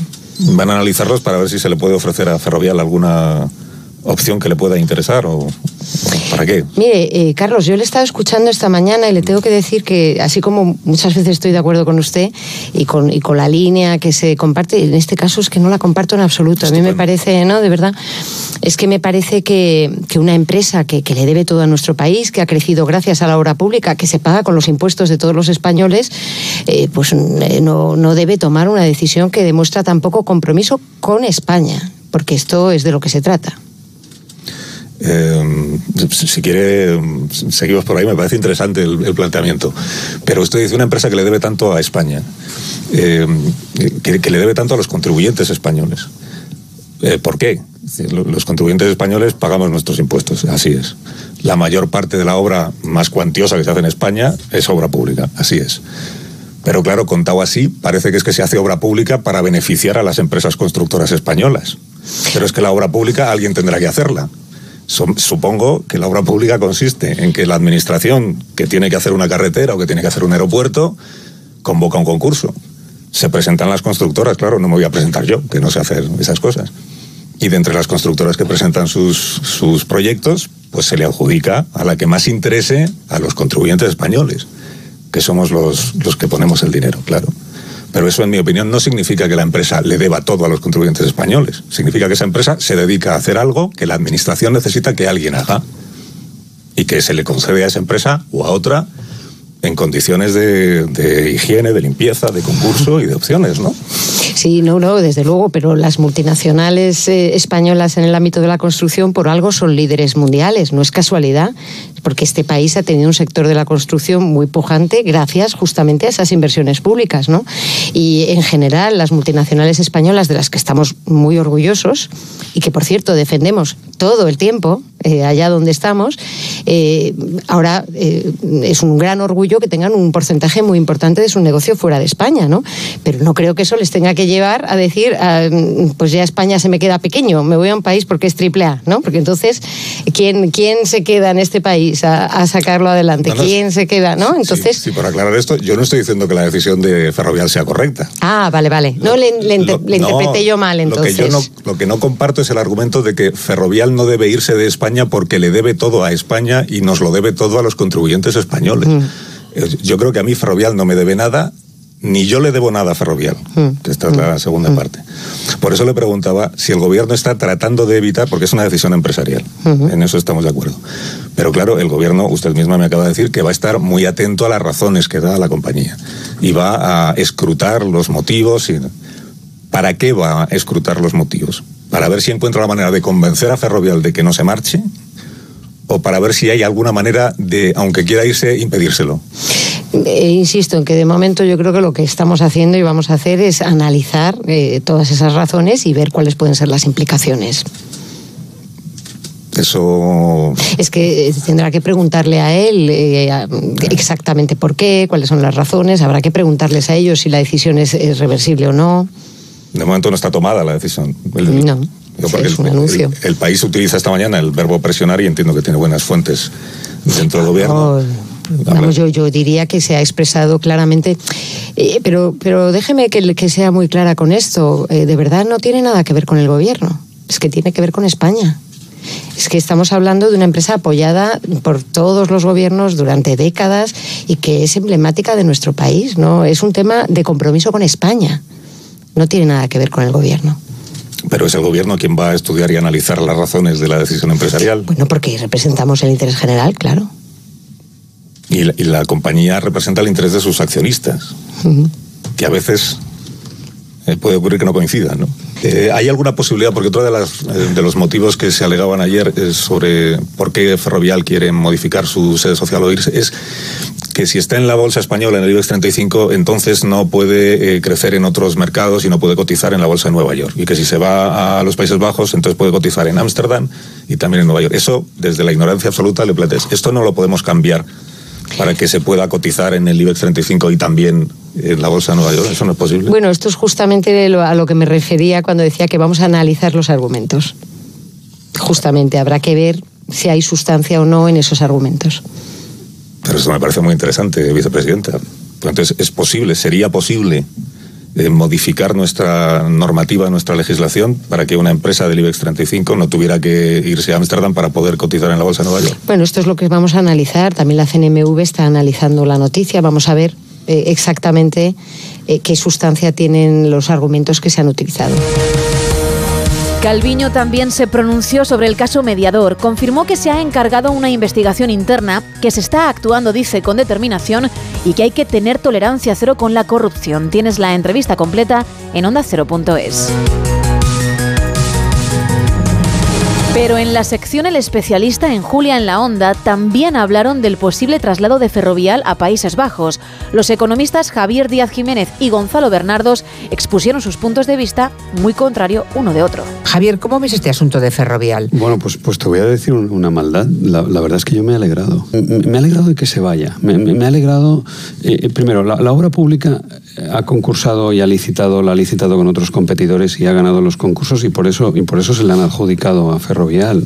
Me ha alegrado porque porque es que nada es gratis, ¿no? Y, esta cultura que estamos desarrollando de odio a las empresas, de beneficios extraordinarios, de subidas extravagantes del salario eh, mínimo interprofesional, de, esta incertidumbre jurídica, ¿no? De no sabemos que si, si ahora estuviera, eh, si yo fuera una gran empresa española, realmente me costaría trabajo pensar en eh, si estuviera en el Consejo de Administración, en cómo van a ser los próximos cinco o diez años si continúa este clima tan agresivo, tan, tan poco amable con, con, con, con las empresas que son las que crean empleo. Entonces, entonces al final hay una cosa que sabemos ¿no? en, la, en, la, hacienda pública tradicional desde Tibut, que, que, que, los administrados, que eso incluye a las empresas físicas, las personas y a las empresas jurídicas, a las empresas, que votan con los pies, terminan votando con los pies y, y se buscan un socio obligatorio, porque el Estado es un socio obligatorio de las empresas que, que sea, que sea más favorable a, a sus intereses empresariales. Entonces, o sea, ¿te parece bien que, paguen, que no paguen impuestos en el país que les ha hecho grandes? Bueno, está bien, es una manera de verlo. Eh, bueno, no, me, me, me, parece, me parece, me parece, no, no, eso no me parece bien. Me, lo que me parece bien es que es una llamada de atención que debemos cuidar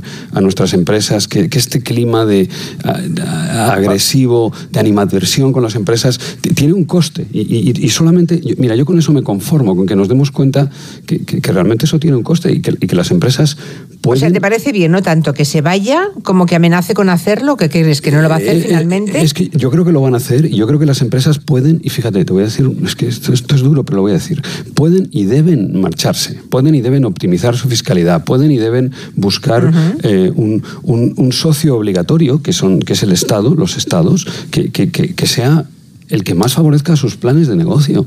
Es una visión la de, la de Javier Díaz Jiménez, la de Gonzalo Bernardos, no sé si es igual o muy contraria. Bueno, yo me quedo con subida extravagante del salario mínimo. Es decir, para Javier Díaz Jiménez, que los trabajadores que cobran el salario mínimo pierdan un 0,5% poder adquisitivo es una subida extravagante. Que aquí en España se es poco simpático con las empresas. Mira, Javier, las empresas en el año 2007 cogían y pagaban de impuestos sociedades 45 mil millones. En el año 2021 pues habrán pagado 26 mil millones. Todos los impuestos están en máximos históricos, especiales, IVA, IRPF, los que pagan las familias. En cambio, justamente los que pagan las empresas, no. Y si aquí se ha sido poco amigable o poco simpático, lo han sido las empresas con los trabajadores, porque la inmensa mayoría de los no están cobrando como en 2007, están cobrando bastante menos. Y me refiero a los del sector privado, porque a los del sector público nos ha ido menos mal. Claro, desde esa perspectiva, que a mí Ferrovial diga que se va a marchar por seguridad jurídica. Miren, señores, señor consejero delegado, presidente de Ferrovial, los ejecutivos, ¿por qué ustedes piensan que los españoles somos tontos? ¿Qué hemos hecho para que nos consideren tan limitados? Ustedes se van porque quieren ganar lo máximo, porque no quieren contribuir para nada. No, en eso estáis de acuerdo. Julia, a aquel país que al, al, al país que les ha hecho grandes.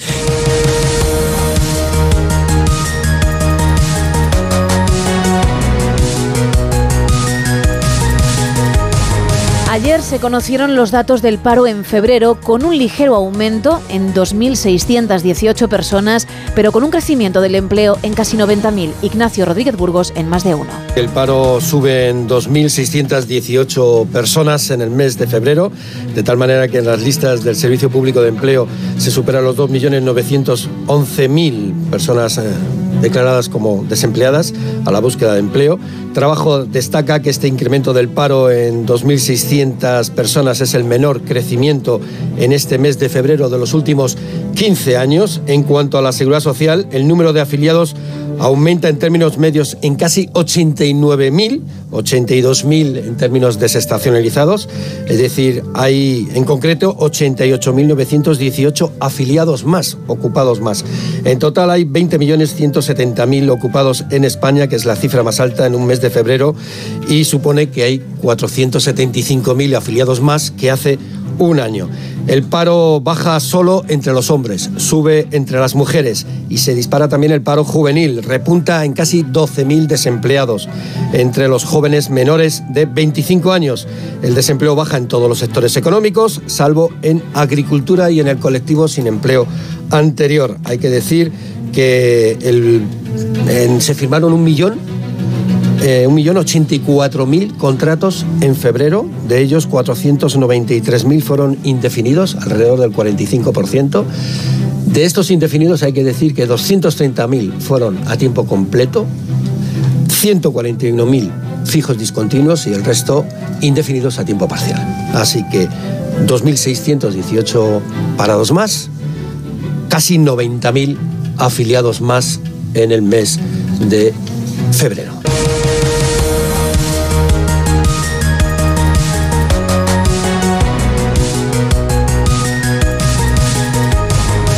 El CGPJ cifra en 721 las rebajas de pena y en 74 las excarcelaciones por la ley del solo sí es sí. El Consejo General del Poder Judicial advierte además de que no se han podido recabar datos de todos los órganos judiciales.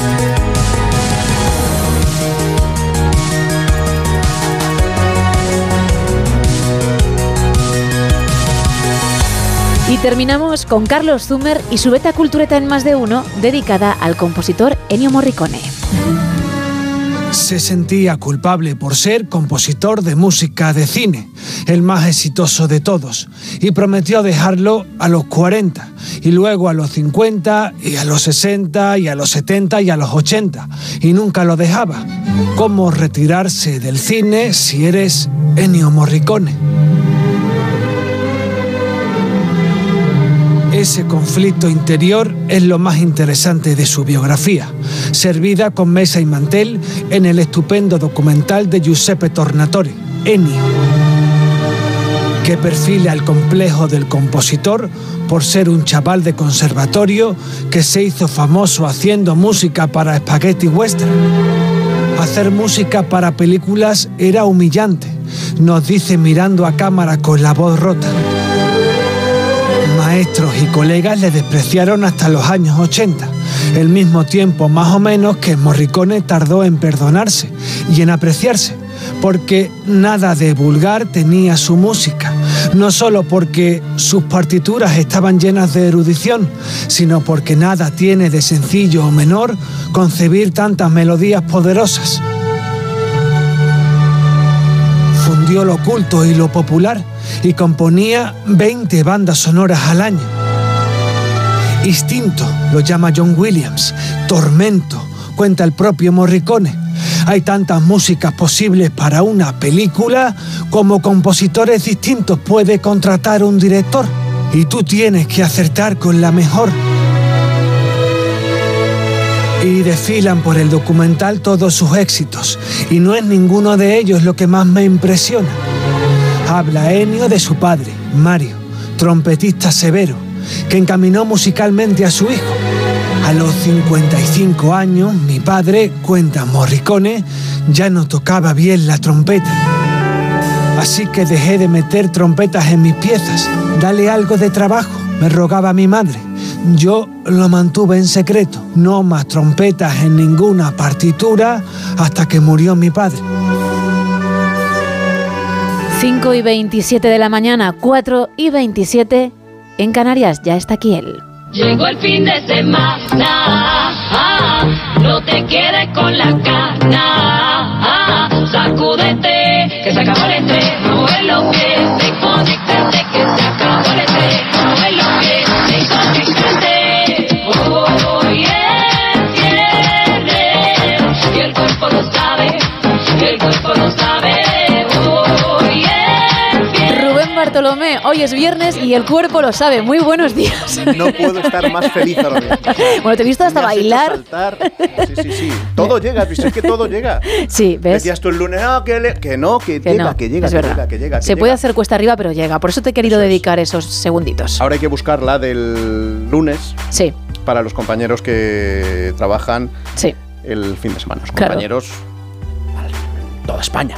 Claro, anda que no hay gente que tiene que trabajar el fin de. Poníamos el ejemplo el otro día de nuestro compañero que está por aquí, Miguel Jurado, que creo que para él es miércoles. Como tengamos que poner canciones para todos los No, días no, de la no, semana. Para él no es miércoles, decir, para él sigue siendo viernes, pero un viernes diferente al nuestro. Nosotros lo vemos pues con una alegría. Y él con el cuerpecito Un de poco peor, él lo lleva un poco a mitad peor. de semana. Claro. Bueno, cuéntame, Rubén, que vamos a poder escuchar hoy en más de uno a partir de las 6 de la mañana a las 5 en Canarias. Pues mira, justo dentro de 31 minutos vamos a levantar la persiana para contar, como siempre, las tres historias con las que arranca el día. Primero, la salida de Ferrovial con el presidente del gobierno arremetiendo directamente contra su presidente, Rafael del Pino. Lo lleva Sánchez a lo personal, esa marcha, esa salida de la compañía de nuestro país. Dice, dice el presidente del gobierno que mm, Rafael del Pino no es uno de los grandes empresarios comprometidos con su país. Hoy desde el gobierno se difunde el listado de adjudicaciones que se han hecho a Ferrovial en los últimos 25 años. 9.000 millones de euros en total, 1.000 solo en la etapa de Pedro Sánchez como presidente del Ejecutivo. Concursos públicos en los que Ferrovial era una de las compañías a las que, eh, que optaba a, ese- a esa obra en cuestión y que a la que se le adjudicaba, pues porque se supone que era la mejor oferta. Bueno, de todo este asunto, señalamiento incluido, vamos a hablar también en tiempo de tertulia con otro de los señalados, el presidente de la COE, Antonio Garamendi. Caso mediador. Y, un interesante debate que se abre al respecto con los, em, lo que se ha conocido en las últimas horas y es hasta dónde llega la inviolabilidad de las dependencias del, del Congreso. Porque los investigadores de la causa le han pedido a la juez que instruye el caso registrar, que les autorice a registrar el despacho que tenía Fuentes Curvelo en el Congreso, a lo que se ha opuesto la Fiscalía diciendo que claro, que es inviolable, que si acaso se puede pedir autorización para que la policía que eh, trabaja dentro del Congreso saque eh, los sistemas informáticos, móviles, eh, eh, tableta, eh, ordenador con los que trabajaba Curvelo dentro del Congreso, que no hay que olvidar que es uno una de las dependencias mm, principales dentro de esa trama presunta trama corrupta, porque era allí donde les hacía el paseillo a los empresarios, pues para vanagloriarse un poco de sus buenas relaciones. Bueno, por ahora la Cámara Baja parece no estar dispuesta. Recuerdan que nunca se ha hecho esto antes, nunca se ha eh, autorizado un registro de las dependencias de- del Congreso, pero es verdad que nunca antes un diputado había estado tan directamente implicado en, una trama corrupta como esta. Van saliendo, por cierto, nombres de otros diputados socialistas que se fueron a alguna de esas cenas, algunos porque lo han reconocido ellos, han dado la cara, otros porque se ha citado su nombre y ellos lo que han hecho es anunciar acciones legales al respecto. Mira, más de corrupción. Tercera noticia, el caso Negreira con la federación y los árbitros que dieron ayer una rueda de prensa apuntando primero a alguien del Consejo Superior de Deportes diciendo que lo sabía pero que no lo llegó a denunciar, el Consejo Superior de Deportes, a sus miembros también mm, es un organismo que depende del, del gobierno. Y claro, dice, o bien este gobierno, o bien los anteriores, lo sabían. No se han dado nombres, pero se apunta ya en muchas crónicas el de Albert Soler, que fue miembro del Consejo Superior de Deportes en dos etapas, una con Zapatero, otra con Pedro Sánchez, y que dejó este mismo año, hace poquitos meses, hace poquitas semanas, eh, su, su cargo en, en esta institución. No lo confirma la federación. Veremos, dicen, si, si al final acabamos planteando alguna querella contra esta persona en cuestión, que sí que ante el juez habría reconocido que él lo sabía y que habría visto esos informes porque también fue directivo del Fútbol Club Barcelona. También se señala a un árbitro, en este caso a, a Estrada, te lo diré ahora mismo, a Estrada Fernández, se me había olvidado, se me había ido ahora mismo el apellido, a Estrada Fernández, que ha sido el único árbitro que no ha devuelto un formulario enviado por el Comité Técnico de, de Árbitros para intentar indagar sobre posibles eh, implicaciones en todo este asunto de, de, mm, de Enríquez Negreira. Le llamaron desde el Comité de Árbitros diciendo, oiga, que, oye, que te hemos enviado este documento y no nos has devuelto nada. Y la callada por respuesta. Luego él presentó una querella que ha enfadado bastante a los árbitros y que ha hecho que se paralice la investigación que estaba llevando al respecto a la Fiscalía y que debe decidir ahora si presenta, si acaba presentando o no una querella. Tres asuntos de este día, pero tenemos muchos más. Hoy los vamos a hablar de todos ellos con Carmen Morodo, con Eduardo Madina, también de la tilde. También. De solo, de ese, de aquel otro gran asunto, Oh. uno de los principales asuntos porque, porque se ha despenalizado. Ya se puede, se puede poner 13 años después. Qué debate que abrió aquello y qué resistencia más dura de los que somos fieles a la tilde. Exacto, yo estoy ahí, en ese grupo, ¿eh? Pues mira, hemos ganado al final. Eh, hoy hay Viva el Vino con Raúl del Pozo y también tenemos repaso lírico de la semana con el profesor y, y también viene por aquí Edu García con su comentario deportivo, pero mira, entre otras cosas que vamos a, otras muchas cosas de las que vamos a hablar hoy en más de uno, toca por ejemplo cocina con David de Jorge, que hoy nos va a dar la receta de unas deliciosas patatas en salsa verde que hoy además vienen con homenaje. Y ahí lo Vale. dejo. Ya lo dejo, pero mira, ya que hablo de homenaje y de cosas de comer y de beber, al arrancar el programa Elena Bueno nos va a contar hoy la historia del vino caliente.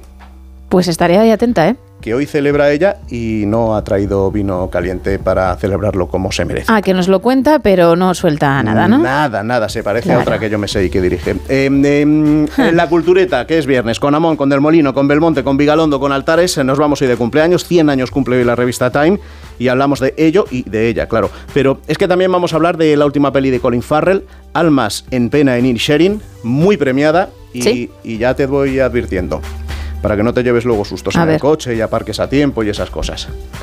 Como es viernes, viene Jorge Abad y ya está maquinando ahí lo suyo y, y telita.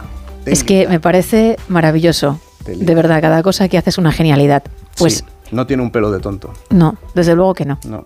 Y es otra razón más para estar ahí y para escuchar más de uno. Hasta el final, Pero- como siempre. Completo, desde las 6, las tengo en Canarias. Gracias, Rubén. Un beso muy fuerte. Otro para ti. Seguimos en No Sonoras.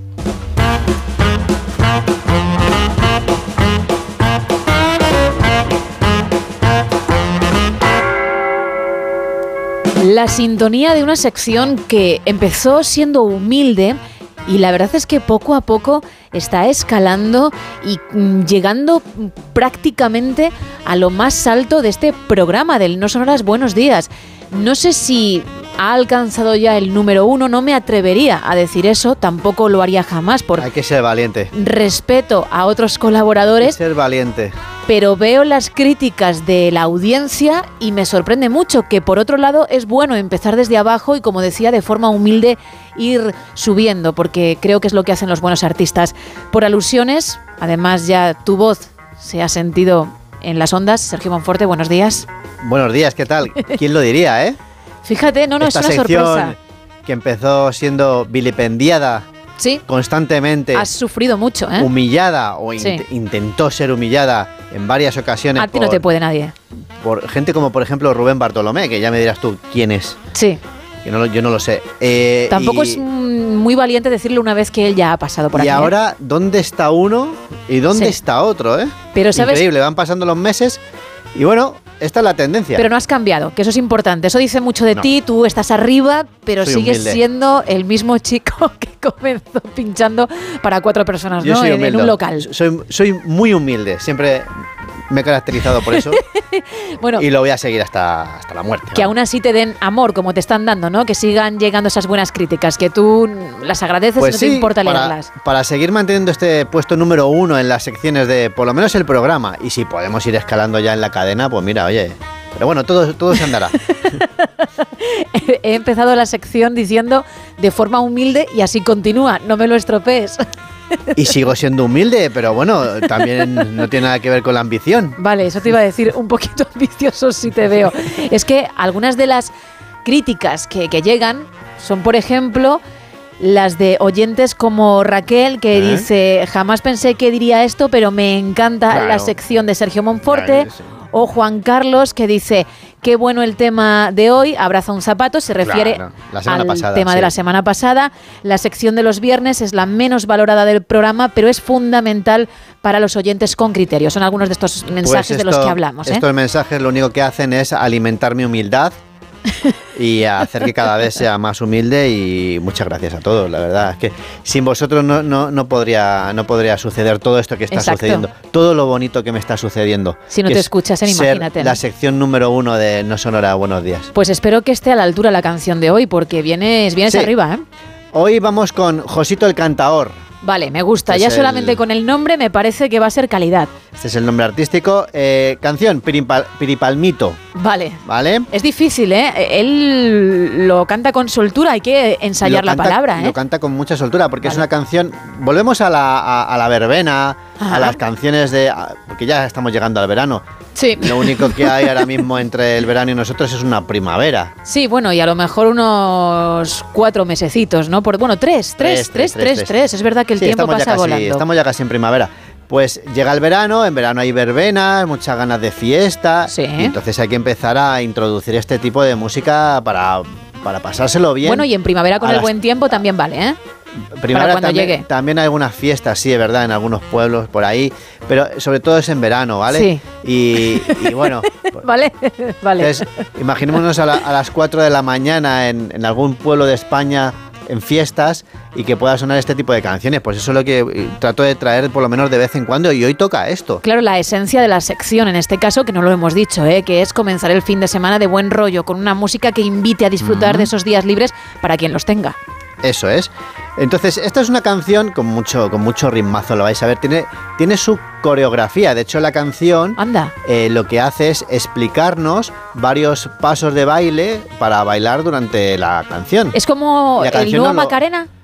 Eh, sí, es, Ajá. sí, es ese estilo, ese Vale, estilo de, vale, vale. De, de- de letras, ¿no?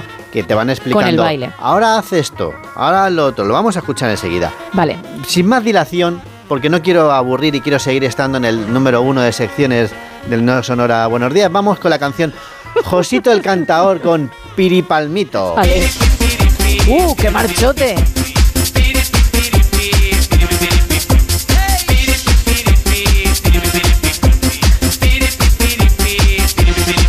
Esas gentes con la cabeza abajo. Me gusta. Y el Una pierna levantada. Y la rodilla dando vueltas como descarriado. Vale, una cabeza. Uh, difícil, muy la ca- complicado. La cabeza agachada hacia abajo, eh, una rodilla hacia arriba tocando la cabeza y, y dando vueltas, ¿vale? He, he entendido que la rodilla toca la nariz, que me Sí, parece toca. más, más difícil aún. La nariz, por lo, menos, por lo menos la cara. ¡Guau! Todos en el suelo. De puntillas en el suelo. dos manos con la copa en la cabeza. Madre mía. Hacia atrás, hacia el lado, hacia adelante. Sin derramar ni una gota de cerveza. Ríete tú del CrossFit. Bueno, de cerveza, de agua, lo, refresco, lo que sea, ¿vale? Vale. Pero que no caiga ni una gota, ¿eh? Arriba y hacia abajo restregado. Bailan disquete hasta en el extranjero. Ahí va. ¿no? Vale, este que no lo hemos escuchado es dos, dos personas eh, de espaldas tocándose el, el culete uno con otro Pompis contra y pompis. moviéndose de un lado para otro o girando, ¿vale? Vale. Todo, todo muy difícil, ¿eh? Es ríete tú del crossfit. Piripis como parece que va la gente si les ves bailar esto. ¿eh? Piripalmito.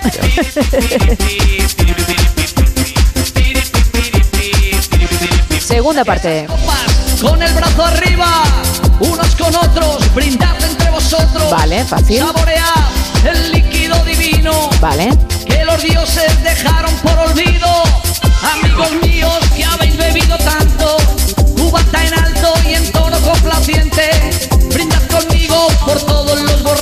Bueno, por lo menos aquí. Esto ya es fiesta, fiesta Claro, pura, ¿eh? Aquí ya es brindar, pasarlo bien y disfrutar de lo que uno se ha pedido. buen rollo. Es decir, cuando todavía no Fiestas se va populares. muy perjudicado es cuando hay que hacer la coreografía, luego ya brindar. Luego también la puedes hacer, pero te saldrá peor, seguro. ¿O no? Y alguna caída habrá. Alguno acabará de rodillas en lugar de, de- de cuclillas. Sí.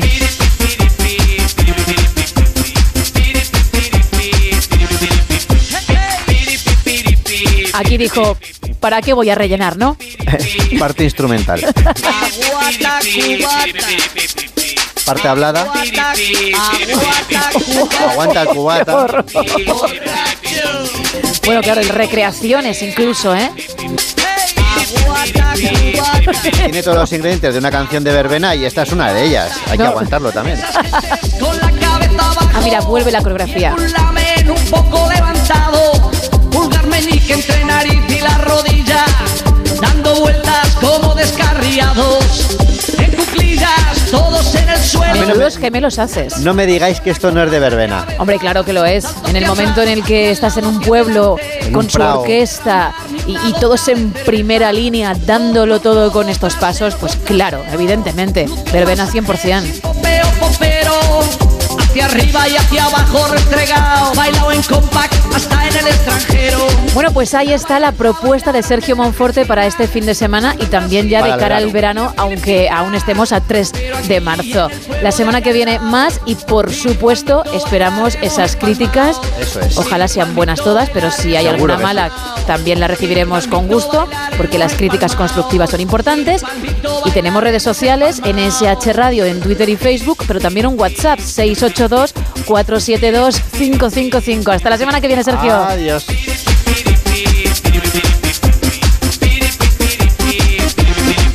Cinco y 43, 4 y 43 en Canarias. Cambiamos completamente de tema.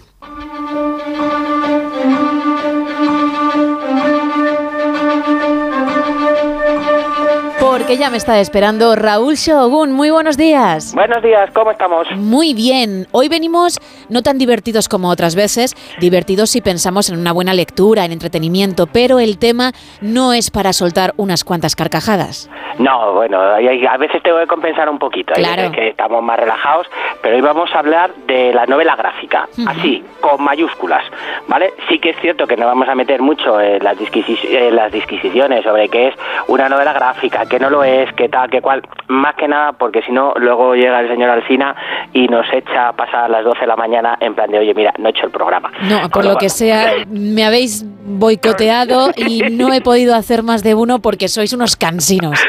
Sí, básicamente sí, porque el tema de, de qué es novela gráfica, qué no es novela gráfica, es bastante complicado. Mm, Creo que habrá como dos millones de páginas eh, hablando del tema, sin embargo, bueno, pues hoy traemos la que está considerada como primera novela gráfica de, de la historia del cómic. Hoy traemos Contrato con Dios de Will Eisner, que es una de estas obras que todo el mundo eh, que, que quiera meterse en el mundo de los tebeos o que quiera profundizar un poquito o incluso que se quiera atrever, porque luego tocaremos un poco el, el tema de lo que va esto, eh, a probar algo diferente, un poquito duro, pero sí que es de estas cosas que merece la pena adentrarse, aunque como decías, a veces nos toque soltar una lagrimita. Porque desde luego son tres historias que tienen un nexo en común y ninguna de ellas es divertida, que te hace pensar, ay, qué vida más bonita si has tenido un mal día. No. No, no es West Side Story, ¿vale? Eh, sí que es cierto que el tema de, de, de novela gráfica se ha asociado mucho al costumbrismo, se ha asociado mucho a, que no puede ser divertida, cosa que es falso, y mucho de ello viene por, este tomo. Eh, Will Eisner, cuando, encara eh, ese, estas tres historias, este contrato con Dios, que como dices, son tres historias recopiladas en, un tomo, que aquí la gran ventaja es que lo, pues eso, lo tenemos en una edición bastante chula, bastante legible y con... A mí me gusta mucho, es de estos libros y estos tebeos que, que regalas, ¿no? Que regalas a gente que, que le gusta el arte porque tiene, tiene también eh, secuencias y viñetas bastante, bastante diferentes y Eisner cuando se adentró quiso contar eh, un poquito eh, todo lo que vivió y, todo lo que le surgía en ese momento en- eh, englobado en una sola avenida, la avenida Pupsi, eh, en, el número 55, eh, concretamente en un grupo de edificios donde todo se desarrolla, que muchas veces hemos visto en, películas, eh, a veces de mafiosos, a veces de polis, a veces costumbristas americanas, hemos visto cómo es esa vida de barrio, ese Bronx oscuro de, de los años 60-70, aquí nos vamos un poquito antes, desde la Gran Depresión en adelante, y realmente es una lectura apasionante, dura pero apasionante. Mira, es importante traer títulos como este porque aunque me consta que muchos oyentes han leído muchos cómics, incluso algunos son super fans y saben muchísimo como tú, otros todavía creen que un TVO son las historias de Zipi y Zape que están muy bien, igual que Mortadelo y Filemón o Asterix y Obelix, pero no, hay mucho más. De hecho, tú has hablado en esta sección de Maus. Imagínate el tema tan duro que, que plasma esa obra. Entonces, me parece bien que de vez en cuando traigas o hablemos de temas así para aquellos que andan un poco despistados se den cuenta de que un cómic puede ir mucho más allá y que al igual que tú disfrutas de una novela negra, de una novela policíaca, lo puedes hacer con un cómic, con una novela gráfica en este caso. Sí, a veces necesitamos llorar. Hombre, Es claro. algo- es, es algo muy tonto. pero que se sepa, se sepa que los dibujitos, como dicen algunos, no son para reír o no son cuatro historias fáciles, no, hay mucho más. No, no, aquí hablamos de, de palabras mayores, aparte como antes de, de meternos en materia y, el, y de por qué eh, la gente debe, debe lanzarse como locos a este contrato con Dios, aunque no haya leído un TVO en su vida, eh, porque además este, estos, de estas lecturas que sí que te cambian, estamos hablando de, de además de ser la, la primera novela gráfica, fue tan importante como que fue un, un fracaso en ventas. Y dices, ¿por qué eso es relevante? Pues fue un fracaso en ventas por su formato. Claro, como tú dices, a día de hoy tenemos Zipizapes, tenemos Mortadelos, tenemos 300.000 ediciones del mismo libro, Sí. eh, vemos miles de cosas. Sin embargo, en 1978 estaban los tebeos para niños, los tebeos de género que lo típico, que tanto eróticos como ciencia ficción, como terror, que tienen un formato más o menos parecido. Tenemos los tebeos de superhéroes de toda la vida o las tiras, eh, las tiras cómicas que, que venían en periódicos. Sin embargo, Will Eisner se, se arriesgó a hacer una historia diferente, con un formato diferente, que no era un libro, pero tampoco era un tebeo, pero tampoco era un álbum ilustrado, pero tampoco hay demasiados, pero tampoco que la gente no supo catalogarlo y los libreros en su momento tampoco. Se pasó de vanguardista para la época, ¿no? sí, sí, se pasó de, van- de vanguardista.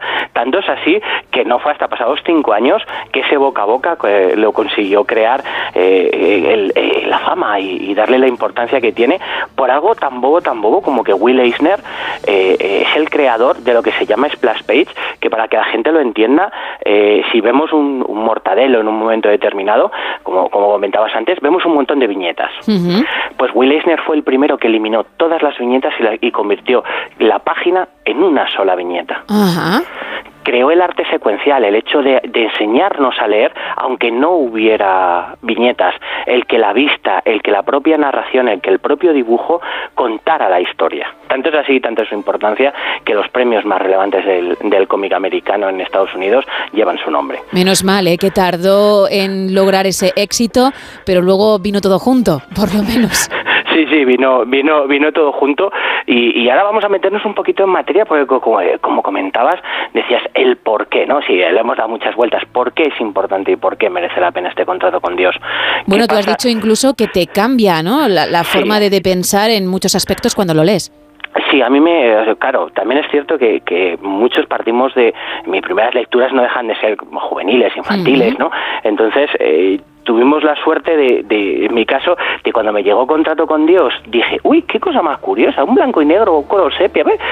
Claro, yo no me esperaba mm, lo que me encontré. Esa dureza, Porque, ¿no? Y- Claro, yo esperaba aventuras, esperaba gente hablando, a ver qué pasaba, ¿no? Como un Spider-Man un poco más de mayores. Estamos hablando, por ejemplo, en una de las historias, eh, vemos a un rabino eh, que, que ve su comunidad cómo se echa a perder, cómo no es capaz de conectar con ella, que el tener que hablar con otras religiones, con, con otros vecinos que no comprenden el porqué de hacer según qué, según qué acciones, según qué tradiciones. El, el enseñarnos como, claro, en miles de pelis vemos eh, a los mafiosos ameri- americanos por un lado, a los polis irlandeses por otro, a los negros en el Bronx por otro. Eh, ¿Qué pasa si todos viven en una misma manzana? ¿Qué pasa si esa relación, la que tienen entre ellos, desde la esperanza de sí, vivo en un suburbio, vivo en un gueto, sin embargo aquí tengo un trocito de felicidad que, anhelo que sea mayor. Sí, aquí mm, estoy bien, me quieren, mi gente me quiere, pero quiero lo que no puedo alcanzar, que no voy a alcanzar. Y además es importante porque aunque se lanzó en 1978 y hay muchas cosas que han cambiado, hay otras que se siguen viendo por desgracia en la sociedad. Eh, A pesar de que han cambiado muchas cosas en estas décadas, en realidad hay otras y sobre todo las malas que, insisto, siguen ahí y, que tú a lo mejor lo lees ahora en, en 2023 y dices, uff, que esto se escribió en el 78, pero me suena lo que estoy viendo. Claro, porque no deja de ser eh, eh, lo que hablábamos, las miserias que, que escondemos en un gueto. Sí. Porque nadie, todos sabemos que hay arrabales en todas las ciudades. Sabemos lo que se esconde detrás en genérico. Normalmente suelen ser noticias de telediario, de mm, fíjate, ha pasado tal cosa, tal otra, drogas, no sé qué. No, hay gente que vive ahí, que las hemos llevado allí, directamente allí, las hemos arrastrado a, a ese tipo de vida. Eh, mm, ves aun- a pesar de estar allí y hay gente como en todo que intenta luchar, intenta salir, intenta conseguir algo mejor, quizá no para ellos, pero sí para sus hijos, sí para la gente a la que quiere, sí para su comunidad. El crear un espacio seguro eh, entre religiones, vale. Yo eh, los italianos tienen su catolicismo, los judíos tienen tienen su su iglesia, vale, su sinagoga, vale el poder estar unos con otros, el poder hablar, el poder relacionarte, eh, el ver cómo eh, todo el mundo ansía tener dinero para poder salir de ahí y sin embargo saber que no van a lograrlo. Sí que entiendo ahora con estas pinceladas que nos estás dando el que uno le dé vueltas a la cabeza, que te haga pensar. Sí, te, te, te deja ese pozo en el que eh, primero agradeces todo lo que tienes, agradeces mucho a los tuyos todo lo que se esfuerzan, eh, valoras eh, que, que muchas veces, que, que también hemos hablado en, en alguna ocasión con algún cómic, que no es lo que tengas, eh, es a quién tengas. Exacto. Es lo que tengas alrededor, la vida que tengas alrededor. El hecho de valorar a dos niños jugando en la calle, que a lo mejor ahora ya no se puede hacer. Y eso te lo muestra Eisner a un nivel eh, tanto narrativo como gráfico eh, bastante curioso. Sí que es cierto que, hay algunas cosas que eh, quizá nos hemos hecho la piel más fuerte para, para según qué, qué aspecto por culpa de, las noticias, ¿no? Sin embargo, cuando te paras a, una lectura tranquila, mm, vemos y, y- al acabar te entran ganas de salir y ver qué tienes cerca. Entonces, ver esa calle que, que mejor o peor eh, todos hemos jugado y los que no, eh, los que han ido a los pueblos. Porque claro, todos tenemos pensado las vacaciones, cuando Sí. hemos ido a jugar con nuestros amigos, ¿qué pasa en invierno cuando no vas? Porque claro, a todos nos hace ilusión ir a ese pueblo, muy bien. Eh, la vida allí puede ser más o menos tranquila, pero a lo mejor hay gente que quiere estar allí y hay gente que no. Claro. Entonces también nos lo muestra eh, desde otra, desde otro punto de vista que a lo mejor ni siquiera nos lo habíamos planteado. Qué interesante. Es fácil de conseguir, entiendo, ¿no? Sí, es muy fácil de conseguir. Además, eh, creo que es uno de los cómics que en más bibliotecas está, con lo cual la gente que no quiera o que diga, uff, es que a lo mejor gastarme el dinero y tal, lo puede conseguir en, en bibliotecas, que yo reconozco que soy muy fan de la parte de, de las librerías de ir a la biblioteca para probar. Claro. Porque muchas de las que yo reconozco que muchas de mis lecturas empezaron en, en biblioteca y luego he ido buscando esas ediciones que, que estaban allí para poder conseguirlas. Pero sí que es fácilmente conseguible. Además, está, está muy cuidado, con buen papel, con buena edición. Eh, además, es de estas cositas que gusta regalar y que te regalen. Y bueno, una lectura imprescindible. Sí, es un más have en todos los niveles, porque sí que es cierto que, que hay ciertas obras eh, que son más mainstream, que bueno, mejor o peor, acabamos todos teniéndolas en, en la mano.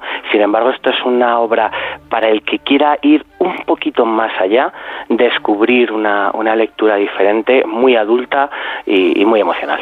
Pues contrato con Dios, la recomendación esta semana de Raúl Shogun. Raúl, muchísimas gracias, que tengas un gran fin de semana y en siete días volvemos a hablar tú y yo. Muy bien. Pues queda muy poquito para terminar el programa, pero hay que seguir con datos importantes para arrancar este viernes 3 de marzo.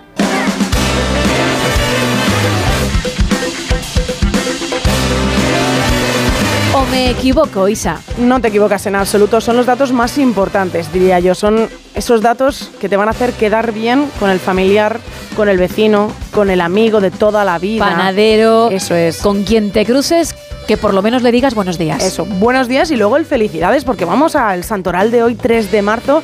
Es bastante amplio, muy, muy amplio. Por el lado masculino, hay que felicitar a todos los familiares que se llamen Asterio, Celedonio. Celedonio es común, ¿eh? Es común, ¿eh? Sí, Cele. Cele es de los más normales por lo que veo, porque tienes una cara que pinta la cosa regular. Cleónico, ¿Ves? Vale. Eutropio, Eu, Eu, el amigo Eu, Bimbaleo o Wingualeo. Esto ya diferentes maneras de se puede decir. Ah, ¿se puede decir también Wingaleo? Me lo acabo de decir yo. Ah, vale. Es Wingaleo, es W-I-N-W-A-L-E-O, con Verás lo cual... tú cómo vas a enfadar a los wingaleos los o bimbaleos. o bimbaleos. Oye, a lo mejor acabo de descubrir que, se, que les pueden llamar de otra manera. Se ha abierto- 682-472-555, nuestro WhatsApp, para quejas en este Para caso. quejas, eso es. O, oye, ¿cómo os llaman a vosotros en casa? Liberato también es su santo. Y en cuanto a las mujeres, tenemos que felicitar, muy importante, a Artelaides, Catalaina y Cunegunda. Cunegunda. Cuni. No me, hay- nombres que Ay, nunca madre. me disgustan cuando los traes. Van variando, ¿no? En función de la jornada, pero este último es el que más me ha llamado la atención. Me parece bonito, me parece musical. Ostras, pensé que me ibas a decir Aunque lo acabo de Catalaina. olvidar. Catalaina, pensé que me ibas a decir que te gustaba. No era el último, pero ya ni, ni sé cuál es. Cunegunda. ¿Ves? Es, es, es bonito, Sí. pero es muy fugaz. Cunegunda Ruiz. Cunegunda. Claro, yo si conociese a una señora que se llama así, pues tendría que preguntarle cada 15 segundos de nuevo cómo te llamas. Hay que felicitarles, que a nadie se le pase, es. que, que seguro que alguno, mm, aunque sea pariente lejano, está por ahí y, oye, necesita esa felicitación. Claro que sí, hay que, Una sonrisa. Hay que empezar fuerte y con ganas el viernes y eh, poniendo una sonrisa a la gente. En la cara de Cunegunda Cunegunda. and Company. Gracias, Isa. Toca bajar el telón.